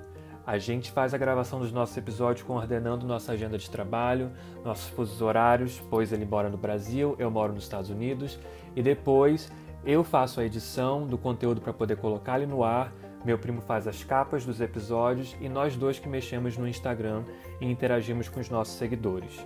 Em outras palavras, criar conteúdo requer tempo e não é uma tarefa nada fácil. Além também de requerer dinheiro, né, de recursos. Então, para nós dois é muito importante falarmos sobre narrativas que não são exploradas ou de perspectivas que são silenciadas. Como educadores da área de humanas, esse é um trabalho descolonizador, antirracista e que requer muito cuidado. Então, considere se tornar um dos nossos apoiadores recorrentes no Apoia-se. E a sua doação irá ajudar a gente a produzir o nosso podcast, colocá-lo no ar. E para quem não sabe, o link é apoia.se barra podcast desconstruir. Ele está sempre também na descrição dos episódios, inclusive desse que você está ouvindo agora. Além disso, caso você queira contribuir numa doação única, se você não puder contribuir no Apoia-se, você pode contribuir agora com o Pix. A chave do Pix é o nosso e-mail podcastdesconstruir@gmail.com. No Apoia-se você pode começar a sua doação a partir de um real e no Pix você também pode fazer a doação do valor que você quiser. Então é isso. Nos ajude a tornar o podcast Desconstruir uma referência no Brasil e para a diáspora brasileira espalhada pelo mundo. E claro, sempre compartilhe nossos episódios com o maior número de pessoas possível. Nós ficamos também muito gratificados quando a gente vê o nosso episódio em algum story aí marcado no Instagram e é sempre muito legal. Então, muito obrigado mais uma vez e agora de volta ao nosso bate-papo. É, pensando aqui nessa relação entre política interna e política externa, né? Essa, esse bater de cabeças aí, essa falta de uma certa estabilidade de, na relação entre Congresso e a presidência, isso pensando no momento atual geopolítico, para os Estados Unidos não é nem um pouquinho maneiro, porque a galera fica batendo cabeça ali. Não é péssimo. Querendo usar o outro para ascender, chegar ao poder, ganhar mais cargos, ou chegar à presidência, ou trocar o partido, né? Tirar o democrata e voltar ao republicano. Lembrem que o Trump saiu, mas o trumpismo está aí nos Estados Unidos e, e, e, não morreu, assim como no Brasil o bolsonarismo não vai acabar quando o Bolsonaro sair, né? E assim como você falou, né, primo, uh, o movimento, movimento neonazista dentro dos Estados Unidos aumentou assim exponentemente durante a presidência do Donald Trump e eles não foram embora, eles não voltaram para os bueiros estão aí para todo mundo ver. Exato. Então, assim, isso para os Estados Unidos, no momento onde ele está tentando minar duas potências que estão reivindicando um protagonismo maior no cenário internacional, que são Rússia e China, não é nem um pouco interessante. Eles não estão sabendo lidar com o protagonismo que esses dois países vêm construindo, principalmente a China, né? Eles vêm com sanção, vêm com isso, com aquilo, mas é o que eu já comentei. É uma coisa é você fazer sanção contra Cuba, é um país pequeno, com poucos recursos, né? É, e que mesmo assim se vira lá, do seu jeito e se vira. Muito bem dentro dessas condições, eu diria. Outra coisa é você fazer sanções e querer sabotar ou ignorar né, nas relações internacionais, jogar para escanteio Rússia, Rússia e China, não tem como. Só para comentar, isso não foi muito falado aqui no Ocidente, mas Rússia e China lideraram a assinatura do maior acordo comercial do mundo hoje em dia. Eu estou com ele anotado aqui, mas eu acho que é o RICEP. Não sei se o Rodrigo vai saber falar, vai, vai, vai, vai, querer acrescentar alguma coisa, mas eu lembro que eu anotei aqui a adesão de diversos países né, nesse acordo liderado por, por Rússia e China, que é reconhecido, eu até fui buscar depois referências na internet em reportagens, saiu em alguns sites como o maior acordo comercial, que seria o maior bloco econômico, digamos assim, alguns chamam assim, do planeta hoje em dia. Então, olha a encruzilhada que os Estados Unidos se encontram e a Europa também. É, Rodrigo comentou da questão dos gasodutos, né? Que abastecem a Europa. Se não me engano, 40%, quase 50% do gás que vai para a Europa vem da Rússia uma boa parte dele passa pela Ucrânia. Né? Aí vem o X da questão. No caso é... da Alemanha, mais de 50% do gás, né? Pois é. Até se discutiu, não sei se você viu, Casale, até se discutiu agora que, ah, mas a, a Europa, então, ela poderia é, diminuir a compra do gás russo e, e, comprar gás nos Estados Unidos. Cara, você tem que passar o gás para líquido, transportar, voltar ele ao estado gasoso. Porra, não, não existe. O gasoduto ele já é construído ali de maneira muito mais barata. E, e obviamente criou-se uma, uma dependência, né? Até porque a, a, questão energética na Europa ela é deficitária, né? A Europa precisa de energia que venha de outros lugares. É, o, o, governantes europeus falam que eles estão preparados caso a Rússia queira fazer sanções contra a Europa, mas isso é só cachorro latindo, mas enfim, não significa nada, né? Não morde ninguém. É, e aí, qual é a encruzilhada? Os Estados Unidos estão lá falando que a Rússia vai atacar, demonizando o Putin, não sei o que, não sei o que lá. A União Europeia está cagada com isso, porque se começar algum tipo de conflito, a primeira coisa que a Rússia vai fazer é cortar ou reduzir esse fornecimento de gás, que a Europa depende, e que, portanto, a atitude dos Estados Unidos diante da Rússia hoje na relação com a Ucrânia e com a OTAN, ela incomoda a Europa, porque a Europa vai ser diretamente afetada por isso né? Então eles não querem que essa guerra aconteça. Por outro lado, ao mesmo tempo, é, é manter essa aliança com os Estados Unidos, sendo como Rússia e China, China, e quanto mais você mexe contra eles dois, mais eles dois se aproximam. Como esse bloco que a gente acabou de comentar, o maior bloco econômico hoje do, do planeta. Você começa a acabar aproximando esses dois gigantes. O próprio Irã também que tem uma outra importância estratégica ali. E esses países, se você começar a aplicar sanções e querer sacanear, cortar isso, cortar aquilo, isso cada vez mais favorece eles utilizarem outras moedas. E você tem visto é, é, é, relações com Rússia, China e tal, onde eles estão buscando cada vez mais diminuir a dependência do dólar. Então, essa hegemonia do dólar, digamos assim, dos Estados Unidos, ela já não é mais uma realidade plena, eu diria, hoje em dia. E quanto mais eles tentam, de alguma forma, criar atritos nesses lugares, mais como um, quase que um efeito rebote, Rússia e China vêm se aproximando. E, e, e, hoje é essa a parte do planeta onde você tem o, o, o principal foco de crescimento econômico e desenvolvimento tecnológico. E a, a Europa não, não ignora isso, não tem como ignorar isso. As economias de diversos países não têm como ignorar isso. Você ou você segue esse bonde, ou você vai ficar para trás. Então, os Estados Unidos hoje se encontram numa posição muito complicada e, de fato, eles estão desesperados. Eles não estão sabendo lidar com essas, com esses dilemas, porque se eles tomarem um caminho, isso gera uma aproximação entre Rússia e China. Se eles tomarem um outro caminho, desgasta a Europa e vai continuar aproximando Rússia e China essa aproximação vai continuar e vai se fortalecer cada vez mais, como os tratados vêm, vêm mostrando, né? como os acordos comerciais vêm mostrando, parcerias militares. E vai ampliando. Nova rota da seda da China, que está desesperando os Estados Unidos também. A Argentina assinou recentemente. Tem uma aproximação maior de Rússia e China com Cuba. Tem uma aproximação maior de Rússia com a Venezuela.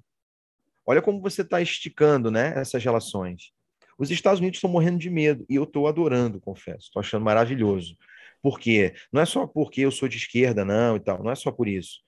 É porque, para o mundo, um país dominando a porra toda, sendo hegemônico, isso é péssimo, cara.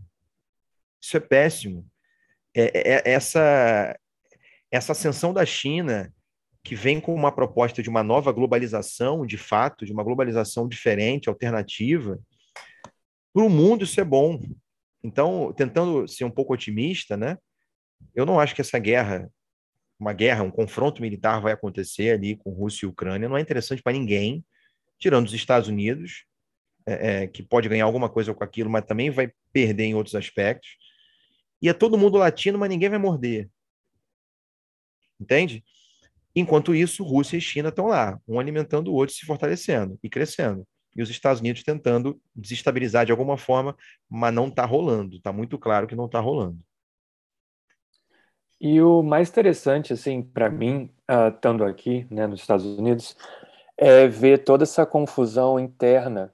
Não é que seja interessante, né? Assim, eu acho que para a população em geral, quem sofre é o quem sempre sofreu, as pessoas pobres, né? As pessoas que sempre foram uh, ficaram foram jogadas de lado historicamente, né? Pessoas pretas, imigrantes, etc, etc. E mas o que eu vejo é que as mesmas táticas que o imperialismo utilizou, que né, o imperialismo dos Estados Unidos utilizou durante décadas e décadas e décadas ao redor do mundo, está sendo utilizada contra a sua própria população. Então, é muito interessante você ver como que ele está se desintegrando de dentro para fora como muitos impérios ao longo da história, né? Se uhum. a gente uhum. for observar. Sim. É, e, e, e, esse lance, assim, até para contribuir, ponto interessante que o Casal estava falando sobre a China, é, a gente vê um novo movimento de aproximação, muitos movimentos de aproximação entre Rússia e China já aconteceram né, na, ao longo dessa história recente. Mas a gente vê um novo movimento de aproximação justamente depois dessa questão da Ucrânia de 2014 porque foi quando os Estados Unidos é, começaram a colocar sanções, a Europa, a gente já falou, sanções tímidas, mas começaram a colocar, a China já começa a assinar alguns acordos, já tem uma aproximação, a, a, então Rússia e China ali, né, mais forte. E aí, como a gente falou, assim, esse caso é, é, do conflito, né, de novo, gente, a, a Ucrânia não faz parte da OTAN, mesmo que haja um ataque, uma invasão à OTAN, à, à, à Ucrânia não é um, membro desse, desse acordo, né, dessa aliança militar. Então a resposta, provavelmente, mesmo que tenha um ataque, tá? mesmo que tenha uma invasão, a resposta provavelmente vem em, em sanções. E, e, e, assim, os Estados Unidos vão ameaçar com sanções, mas eu acho que é absolutamente impensável que a Rússia é, decida ou não o que fazer mediante essas ameaças. No, é, porque o movimento ele já está precificado, o movimento ele já está bem calculado. A Rússia sabe que se invadir a Ucrânia, sabe que vai, óbvio que vai ter alguma sanção, isso já está colocado. Então não é por isso que vai acontecer a decisão ou não. Agora, o, o fato é, a Rússia já colocou na mesa, assim, olha só, eu não quero a expansão da OTAN, eu não quero a Ucrânia entrando na OTAN. Então, é, é, é muito direto, é um acordo em termos, claro que nunca é simples, mas está muito claro o, o, o que é né, a negociação. Então, é, é, a Rússia já sofreu com sanções depois de 2014, mas, como a gente já falou, ampliou os laços com a China, então isso não impactou diretamente, economicamente, assim, em grande medida o país. Mas, bom, se temos um alento aí para a galera que estava mais desesperada, para a galera que estava esperando a gente dizer se vai ter guerra, se não vai ter guerra, como a gente falou, assim, não é um exercício de adivinhar o futuro, mas a gente está gravando no dia 16 e ontem, no dia 15, teve um encontro do antes, né, do Bolsonaro chegar à Rússia, de ter esse encontro maravilhoso nessa viagem. Assim, e evitar é, é um a guerra. Né? É, ele foi evitar a, terceira guerra mundial. É, e, e, assim, é uma política, é, é o time perfeito para se visitar a Rússia, né? assim, time da política externa. Assim, ele escolheu o momento, tinha momento melhor para fazer essa visita.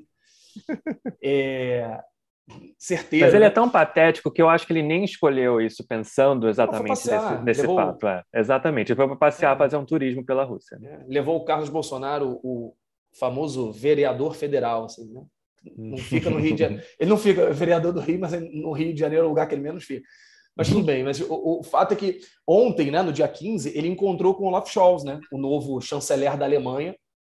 E, é, bom, pelo que a gente pôde acompanhar em diferentes canais e mídia aí, o Putin fez questão né, de, de, reforçar que ele não quer a guerra, que ele quer o acordo, que ele quer né, exatamente ali uma, uma relação é, diplomática. E, inclusive, assim, até para demonstrar um maior interesse nessa, nessa relação diplomática, o Putin até afirmou que vai retirar parte das suas tropas. Parece que hoje teve um movimento nesse sentido, né? Eu tenho até que confirmar, mas parece que houve um movimento de, de recuo de parte das tropas. E, e, o, e o Olaf Scholz, por parte da Alemanha, né?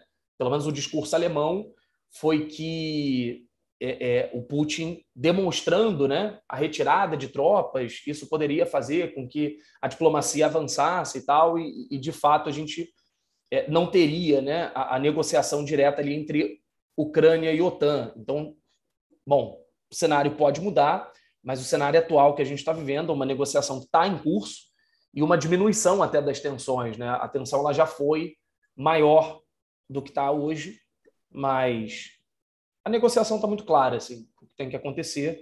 E essa é a, é a relação que existe ali, principalmente na, na Ucrânia, fronteiras russas, leste europeu, questão geopolítica, o war, todo mundo querendo botar sua pecinha ali. Mas, de fato, tem a ver com todo esse contexto histórico aí da OTAN. É, só queria lembrar o seguinte, com relação à OTAN, né, quando estava acabando ali a Guerra Fria, o, na época, Bush pai, né, nos anos 80, se encontrou com Gorbachev e ele prometeu ao Gorbachev que a OTAN não iria se expandir, né? E você observou o Rodrigo falando todo o processo de expansão da OTAN para o leste europeu e que agora está ali batendo na porta dos russos. Então, o Putin tem todo o motivo do mundo para desconfiar das intenções da OTAN, né? Porque ela vem é, é, se expandindo, descumprindo a sua promessa e, descumprindo, na verdade, o próprio propósito que foi a criação dessa organização, em parte, né, Rodrigo trouxe também a perspectiva do Robesbal, mas em parte de ser uma aliança ali no contexto geopolítico da Guerra Fria e tal. E pós-Guerra Fria, né? A OTAN permaneceu e continuou o seu processo de expansão. Então, ela é usada de fato para abrir caminho para os interesses dessa Europa Ocidental e principalmente dos, dos Estados Unidos. Né? Só que o cenário hoje é diferente com a ascensão dessas potências aí que a gente comentou, a, a Rússia e a China. E só para tapar um buraco que eu abri agora há pouco, agora há pouco não, no começo, acho que da minha fala lá atrás, para quem ficou na dúvida, né, ou ficou curioso, não vou me alongar nisso, mas é só para realmente pontuar que um dos mitos de fundação da, de formação da nação ucraniana hoje por parte desses grupos neonazistas, né? O mito que é reivindicado e é um mito de fato é o Holodomor, e, é, e, isso é muito difundido aqui no Ocidente. Se você abre a internet, vários sites famosos e tal reproduzem essa retórica de que houve um genocídio sistemático, planejado de ucranianos por parte da União Soviética e do Stalin, né, ali é, no contexto da Guerra Fria. E no nosso episódio, primo, com o outro Rodrigo, né? É, os é dois Rodrigos abrindo aí a segunda temporada. Rodrigo Yanhes, onde a gente fez um episódio sobre estar em União Soviética. Isso. É, ele comentou sobre essa questão do Holodomor. Ele é um historiador que pesquisa lá nos arquivos russos. Ele mora na Rússia, né? Ele é historiador e também guia lá. É, vale você escutar esse episódio, ficou muito legal. E ele comenta que não existe nenhum documento, nada, nenhum historiador sério defende isso, que prove um projeto de sistemático de eliminação, eliminação. de ucranianos num de, de, de, um genocídio e tal.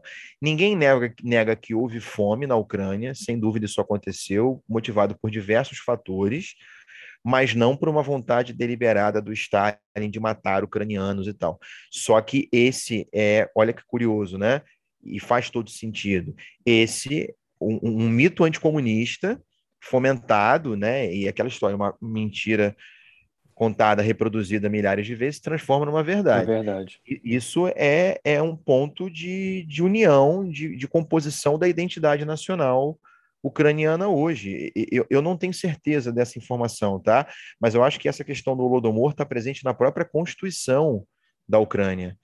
Então, isso está lá, é, é, é uma verdade absoluta para eles. E se você negar, é, você corre risco de apanhar, ou sei lá, de ser preso, enfim. E é um mito. Eu sou um historiador, eu não estou aqui para defender o Stalin ou falar bem do Stalin. Meu compromisso é com as fontes, né? E não tem, não tem documento. O Rodrigo também falou isso, ele pesquisa lá nos arquivos, não tem nada que comprove a ideia da União Soviética deliberadamente tentando promover um genocídio e matar ucranianos. Só que aí você percebe, né, e faz todo sentido, que grupos neonazistas alimentem anticomunismo. E a mídia ocidental reproduz isso, porque é conveniente reproduzir, é interessante reproduzir. Assim como é interessante fazer a caricatura do Putin comparando ele com um ditador sanguinário, dizendo que ele é o novo Hitler, ou que é o novo Stalin, que as pessoas comparam também esses, né? Para justificar e, e, e falar de toda uma agressividade russa, como o próprio Rodrigo comentou, toda hora sai notícia falando que agora a Rússia vai invadir, agora a Rússia vai invadir. E teve que o presidente da Ucrânia, presidente da Ucrânia vir e pedir para os Estados Unidos pararem de ficar botando lenha na fogueira e falando que vai ter ataque toda hora, porque isso só cria mais medo, ansiedade, temor, instabilidade, e que enquanto não tiver nada provado e claro, a princípio não tem nada que indique que a Rússia vai invadir. Então fica nesse, nesse terrorismo que a imprensa faz, né? E que parte, obviamente, dos Estados Unidos, e a gente aqui, enquanto uma mídia ocidental, reproduz essas coisas. E vem aluno em cima da gente perguntar se vai rolar uma, uma, uma terceira guerra mundial, né? É, enfim, não sei se o Rodrigo quer acrescentar alguma coisa. Não, acho que a gente já resumiu bem o que está tá acontecendo, o cenário atual.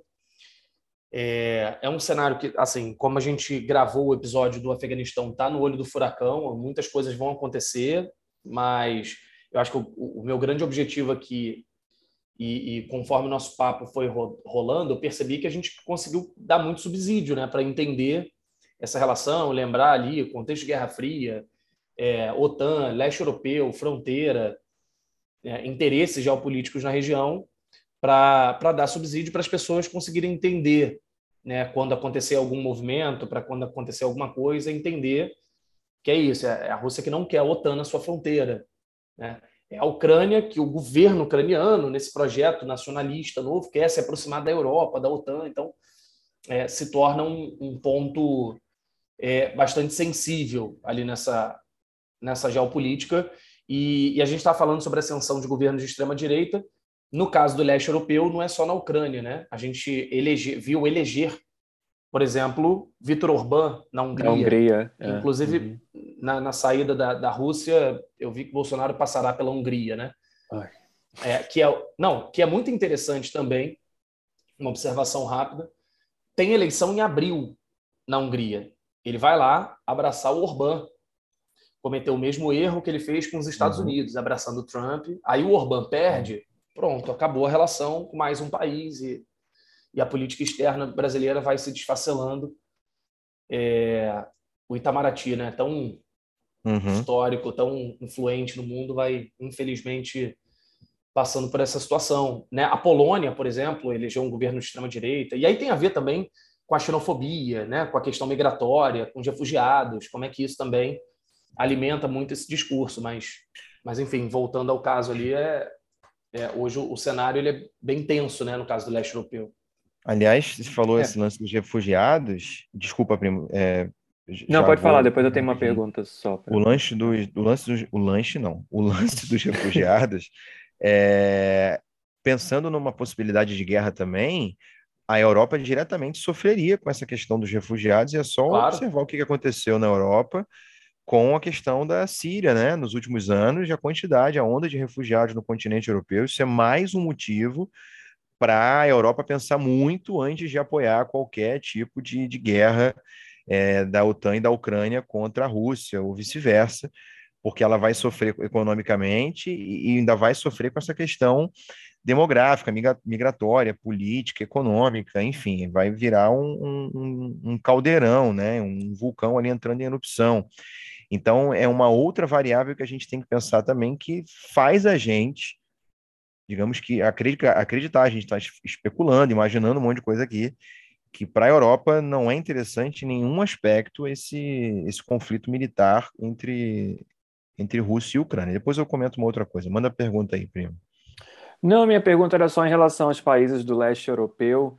É, Rodrigo, o que, que você acha que a, a correlação entre o liberalismo, né, o neoliberalismo e a ascensão desses partidos aí de extrema direita em países como Polônia e Hungria, é, qual seria a relação e por que que foi, por que que chegou a esse ponto basicamente? É, é interessante porque é, a gente tem dois acontecimentos, né, que convergem quando a gente tem a crise europeia a partir de 2010, né, a crise da Grécia que se espalha pela pela União Europeia e quem sofre muito são os países mais periféricos da, da Europa, né? Portugal, a Grécia, a Irlanda e alguns países do leste europeu também. Então, o desemprego aumenta, a gente tem uma, uma crise econômica que se, se estabelece séria ali né, para a população. Só que isso é, se inicia a partir de 2010 com essa crise é, grega, e 2011 começa a guerra da Síria. Então, em 11, 12, você começa a ter uma grande onda de refugiados entrando na Europa, justamente no momento em que a crise econômica está mais aguçada. O desemprego está muito alto, e principalmente nesses países mais pobres. Então, o discurso contra o imigrante é muito fácil nesse momento. Né? Mesmo que seja um refugiado, mesmo que seja a galera que está fugindo de guerra, é, é, a galera que está vindo, então, pô, tá uma merda para mim, não vem. E aí o cara que fala grosso, o cara que fala que não vai deixar entrar, porque eu estou protegendo meu cidadão, que eu quero gerar emprego para a galera que está aqui, esse cara vai ganhar voto. Né? Então, o, o discurso xenofóbico é muito forte. Ah, ah, é, é, muito é interessante você ver essa última eleição na Alemanha, que até preocupou ah, alguns é, é, deputados sendo eleitos né, de, de, um partido de extrema-direita, e falar isso na Alemanha é sempre uma questão, mesmo que ainda seja uma, uma quantidade muito pequena, mas obviamente isso já gera um debate é, você vê onde é que esse partido de extrema-direita ganhou mais voto. É na Alemanha Oriental. Né? É numa Alemanha, é, é numa área mais pobre, numa área né, é, é, onde a crise econômica é, é mais aguçada também, onde esse discurso anticomunista é mais forte, né, nesse cenário que o, que o Casale descreveu. Então, esse, esse, esse sentimento xenofóbico ele cresce muito no leste europeu e, e a Hungria, por exemplo, o Orbán é, já conseguiu passar no parlamento uma lei que criminaliza quem ajudar imigrantes. Assim, no, caso é, no caso húngaro, por exemplo, é um caso que chama bastante atenção, né? Uhum. Aliás, eu, eu acho que ele criminalizou também partidos comunistas, que é o sonho da família Bolsonaro e dos bolsonaristas aqui no Brasil, né? É, eu acho que eu acho, não tenho certeza, mas eu acho que na Hungria você criminalizou o Partido Comunista, eles não podem concorrer, né? Porque vem aquela retórica de que nazismo e comunismo são iguais, então se não pode nazismo, não pode comunismo também, é o que os liberais tentam fazer hoje em dia. Então, belo momento, né? Nosso digníssimo presidente passar por ali, um governante nesse nível aí. Pois é. É, eu pedi para a galera no começo do episódio ouvir a gente com um mapa, se pudesse, né?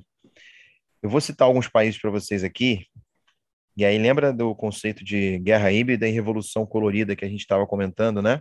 Agora há pouco, como os Estados Unidos usam isso como estratégia para poder desgastar determinados territórios que fazem fronteira com Índia e, e China que é o foco deles, né? querer tentar fomentar movimento separatista, desestabilização, guerra, movimento terrorista, ou até mesmo movimento neonazista. Né?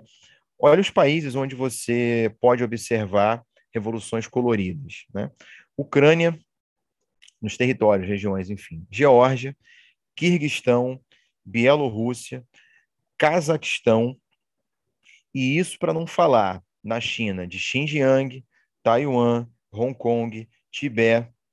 Não é à toa que você vê a presença de vários movimentos ali de tensões nessas regiões, que estão tudo no entorno de Rússia e de China.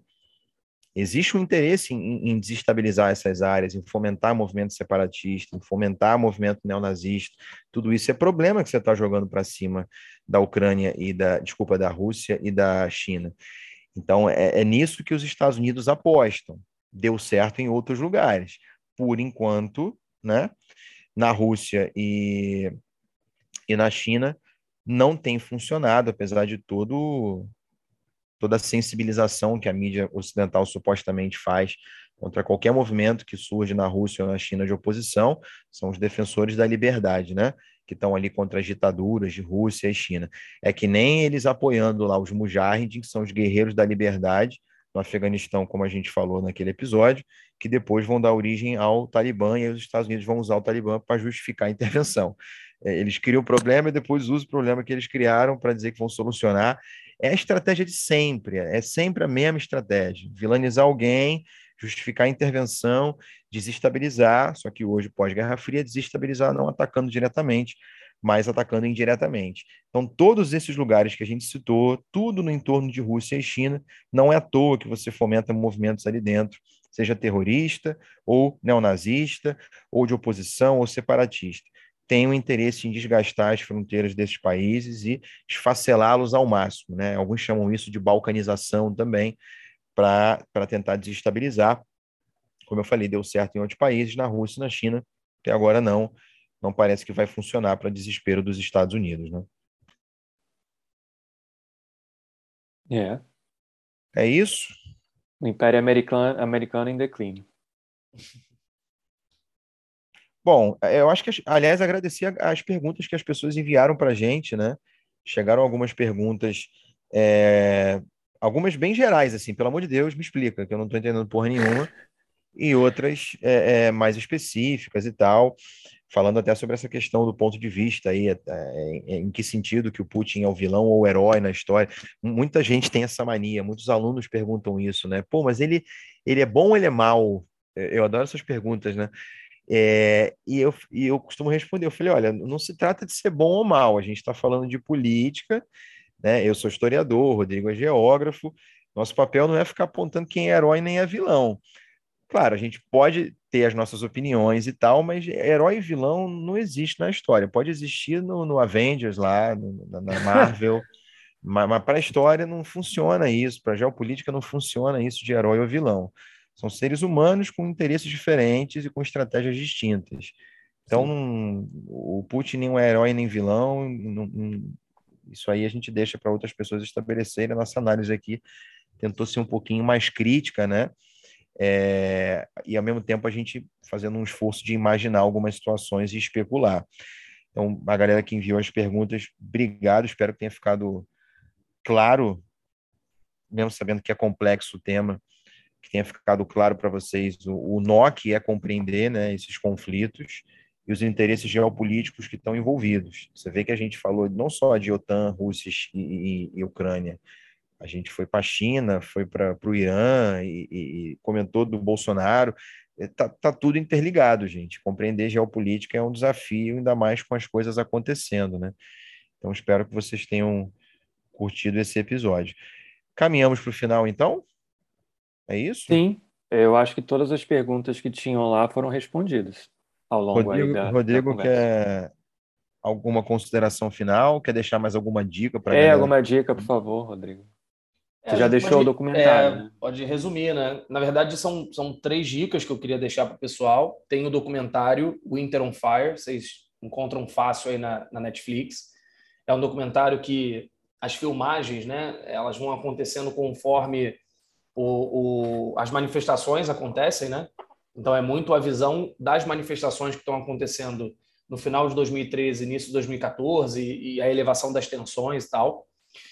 É, minha segunda dica fica aí, acho que para quem, por exemplo, tem assinatura no, no Globoplay, fica até mais fácil de encontrar, que é o, um programa, uma, um, uma série, na verdade, que existe, né? Chamado Que Mundo é Esse? Já até troquei uma ideia com o Casale, o Casale já assistiu alguns episódios também. Eles têm várias temporadas, então é uma galera que eu já acompanho há um tempo, Rodrigo Sebrian, é, André Fran, Felipe Ufo. Então, é uma galera que viajou para vários lugares do mundo, cada temporada num lugar. Então, eles têm episódios na Coreia do Sul com a Coreia do Norte, eles têm episódios no Irã, eles têm episódios na Arábia Saudita, enfim. E a nona temporada dessa série é justamente na Ucrânia. O primeiro episódio eles vão para Chernobyl, mostram como é que está hoje. É, e logo depois eles partem para explicar o contexto dessa Ucrânia mais recente, né? Um, um episódio eles fazem em Kiev para falar das manifestações, eles vão até Donetsk, é, inclusive vão lá no clube, né, que a gente citou, o Shakhtar Donetsk, para mostrar o contexto, e o último episódio eles passam na Crimeia. Hum. E, e, é muito interessante ver, né? Eles vão entrevistando algumas pessoas, eles veem todo mundo falando russo, as placas em russo e tal.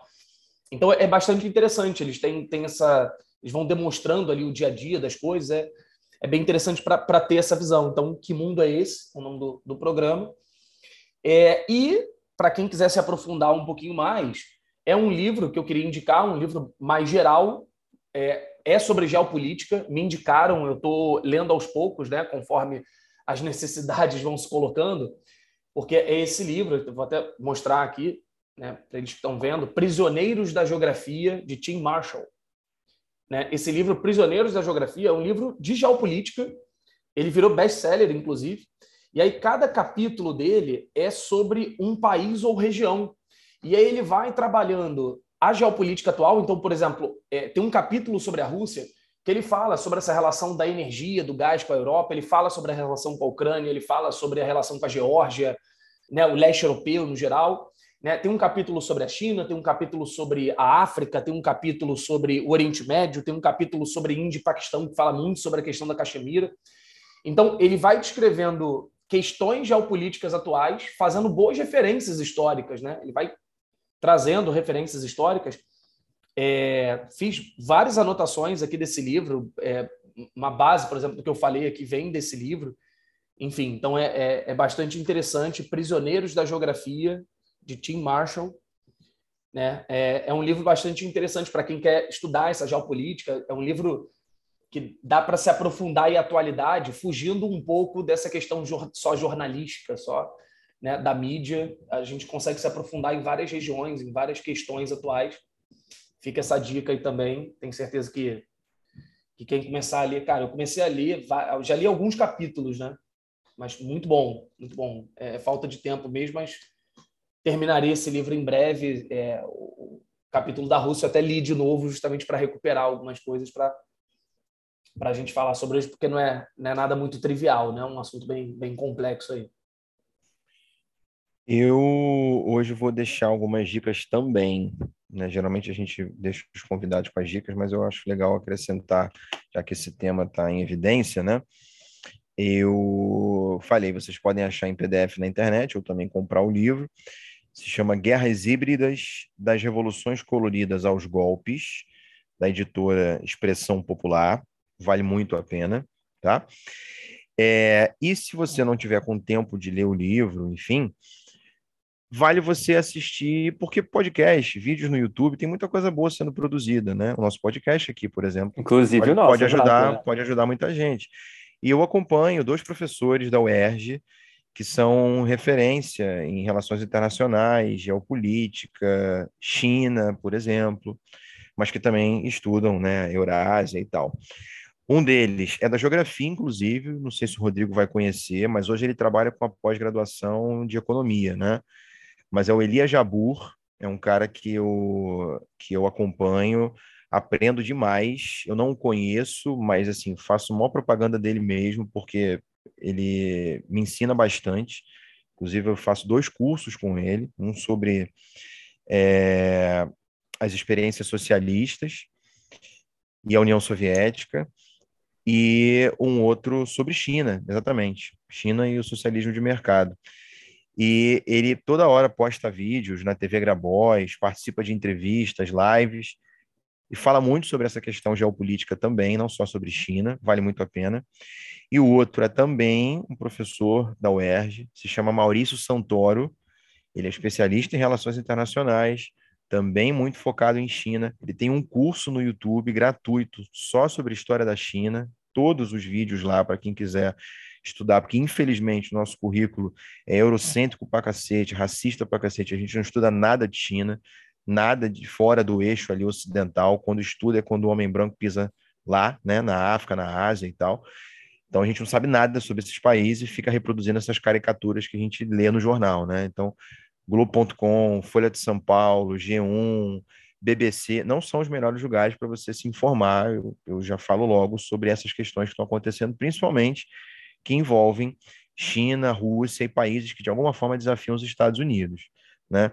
Então, se vocês querem outras perspectivas com embasamento e tal, esse livro, Elia Jabu, Maurício Santoro, são, são caras que estudam, pesquisam e que estão ali, não é para ficar falando bem ou falando mal de ninguém, sim, eles trabalham com dados, trabalham com fontes.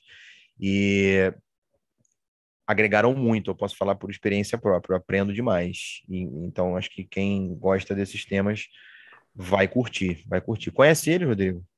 Não, eu ia falar isso agora, reforço a tua indicação, Maurício Santoro foi meu professor na pós. Hum, ele foi orientador da Roberta também, no mestrado. Muito meu bom. professor, tive, tive duas matérias com ele na pós, dois, dois mini cursos ali, né? Muito, muito bom. Gostei bastante das aulas com ele também. Vale muito a pena. Primo, mais algum comentário? Não, nesse aqui eu não tenho nenhuma indicação. Estou aqui só como telespectador, estudante. Estou aqui, voltei para os meus tempos de, de aulas de relações internacionais que eu cheguei a cursar, né? Mas não completei. Bom, é, Rodrigo, cara, mais uma vez, muito obrigado por você ter aceitado aqui o nosso convite. Está aqui, são para quem está ouvindo, ouve em vários momentos, em vários horários diferentes, mas não, não vê o tra a trabalheira que dá e a gente aqui cansar depois da aula, todo mundo trabalhou, Eric deu uhum. aula, eu dei aula, Rodrigo deu aula. São 10 horas da noite, a gente está falando há duas horas aqui sobre Rússia, Ucrânia, OTAN, enfim. Obrigado por você separar um tempinho aí para gente, cara, e para quem está aqui escutando. Obrigado, Rodrigo, demais, mais uma vez. vez. Muito bom. É, essa, esse podcast começou com um episódio contigo e está retomando mais uma vez com você, como a gente falou no, no, no começo do episódio. Tenho certeza que a galera que está escutando aprendeu demais e curtiu bastante, e você certamente será chamado outras vezes nessa missão aí de tentar dar conta dos problemas da atualidade. O recado ficou claro. Sempre que der merda, eu vou te dar uma ligada. É... Aqui, destrinchar, me ajudar aqui, né? A passar para a galera. Exatamente, tá é isso. Você vai pagar incêndio, né? ou, ou para atacar mais combustível é. nesse incêndio que a gente não está aqui para dar conta de nada, né? É, assim, explicar tudo, não, não temos como, mas assim, eu sou humano, ainda mais no olho do furacão. Então a gente está fazendo algumas análises, algumas ponderações e tal. É, os recados finais, né? A gente lembra todos os nossos ouvintes da nossa campanha no Apoia-se. Você pode doar lá e contribuir com esse podcast, que dá trabalho para fazer, dá um trabalho da porra, viu? Dá um trabalho. Você pode ajudar a gente a partir de um real, não tem problema. Qualquer quantia é muito, muito válida. Você contribuir com, com a nossa meta de financiamento lá no Apoia-se. É, o nosso link para o Apoia está lá na bio do Instagram, né, do arroba podcasts construir, além do link para os outros agregadores de podcast também, não só o Spotify. É, outro recado que vale reforçar, ah, Casale, pô, Eric, não tô com grana para ficar contribuindo todo mês, mas queria fazer uma doação pontual. Faz um Pix. Aqui aceitamos Pix, como diz o Casimiro, aceita as Pix. Então, faz o valor que você está disposto a doar, e pode ser uma doação pontual. O Pix da gente é o próprio e-mail do podcast, né? Podcast, podcast Desconstruir arroba gmail.com e aí é rapidinho, não demora e tal, você vai lá no teu próprio aplicativo e consegue dar uma moral para a gente se você gosta aqui do nosso conteúdo. Siga a gente nas nossas redes sociais, arroba podcasts construir.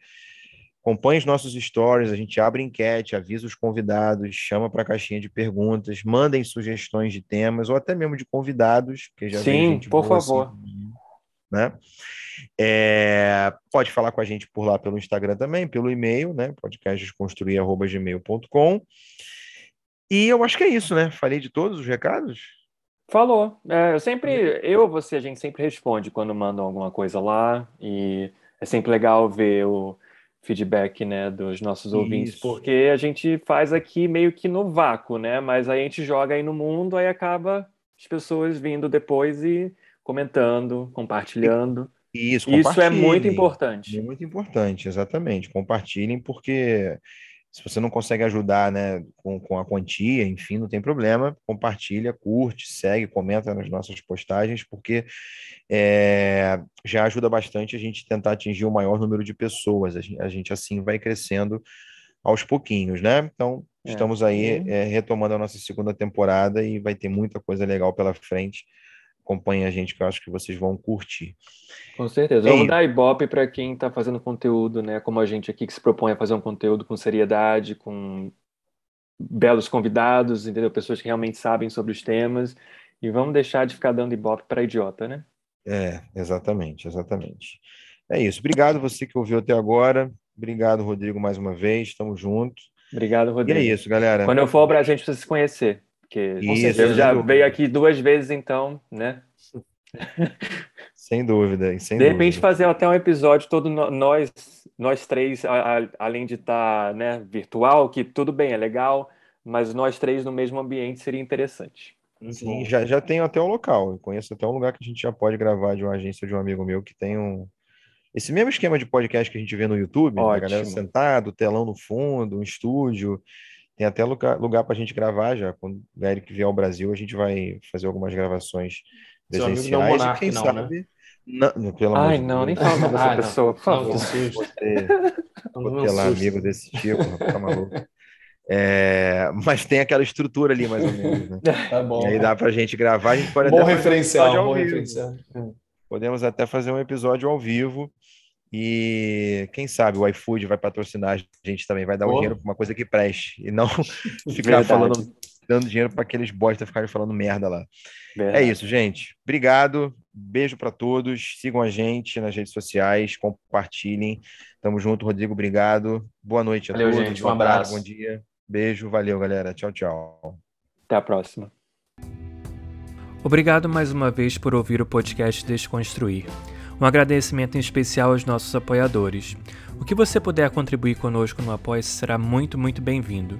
Sua doação recorrente de qualquer valor irá ajudar a arcar com os custos que temos para produzir e colocar o nosso podcast no ar. O link do Apoia-se é apoia.se barra podcast Desconstruir. Ele está na descrição desse episódio também. Além disso, caso queira contribuir numa doação única, você pode fazê-la através do Pix. A chave do Pix é o nosso e-mail, podcastdesconstruir@gmail.com. Inscreva-se no seu agregador de podcast favorito para receber todos os nossos episódios assim que forem lançados. Nos vemos e trocamos ideias lá no Instagram, arroba podcastdesconstruir. Sua resenha de 5 estrelas no seu agregador preferido é uma excelente forma de divulgar nosso trabalho.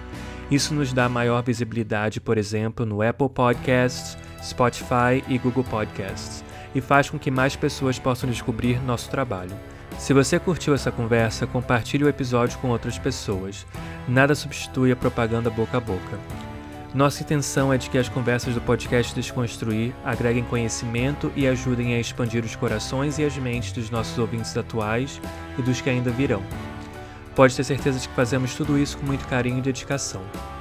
A gente quer saber: o que você vai desconstruir hoje?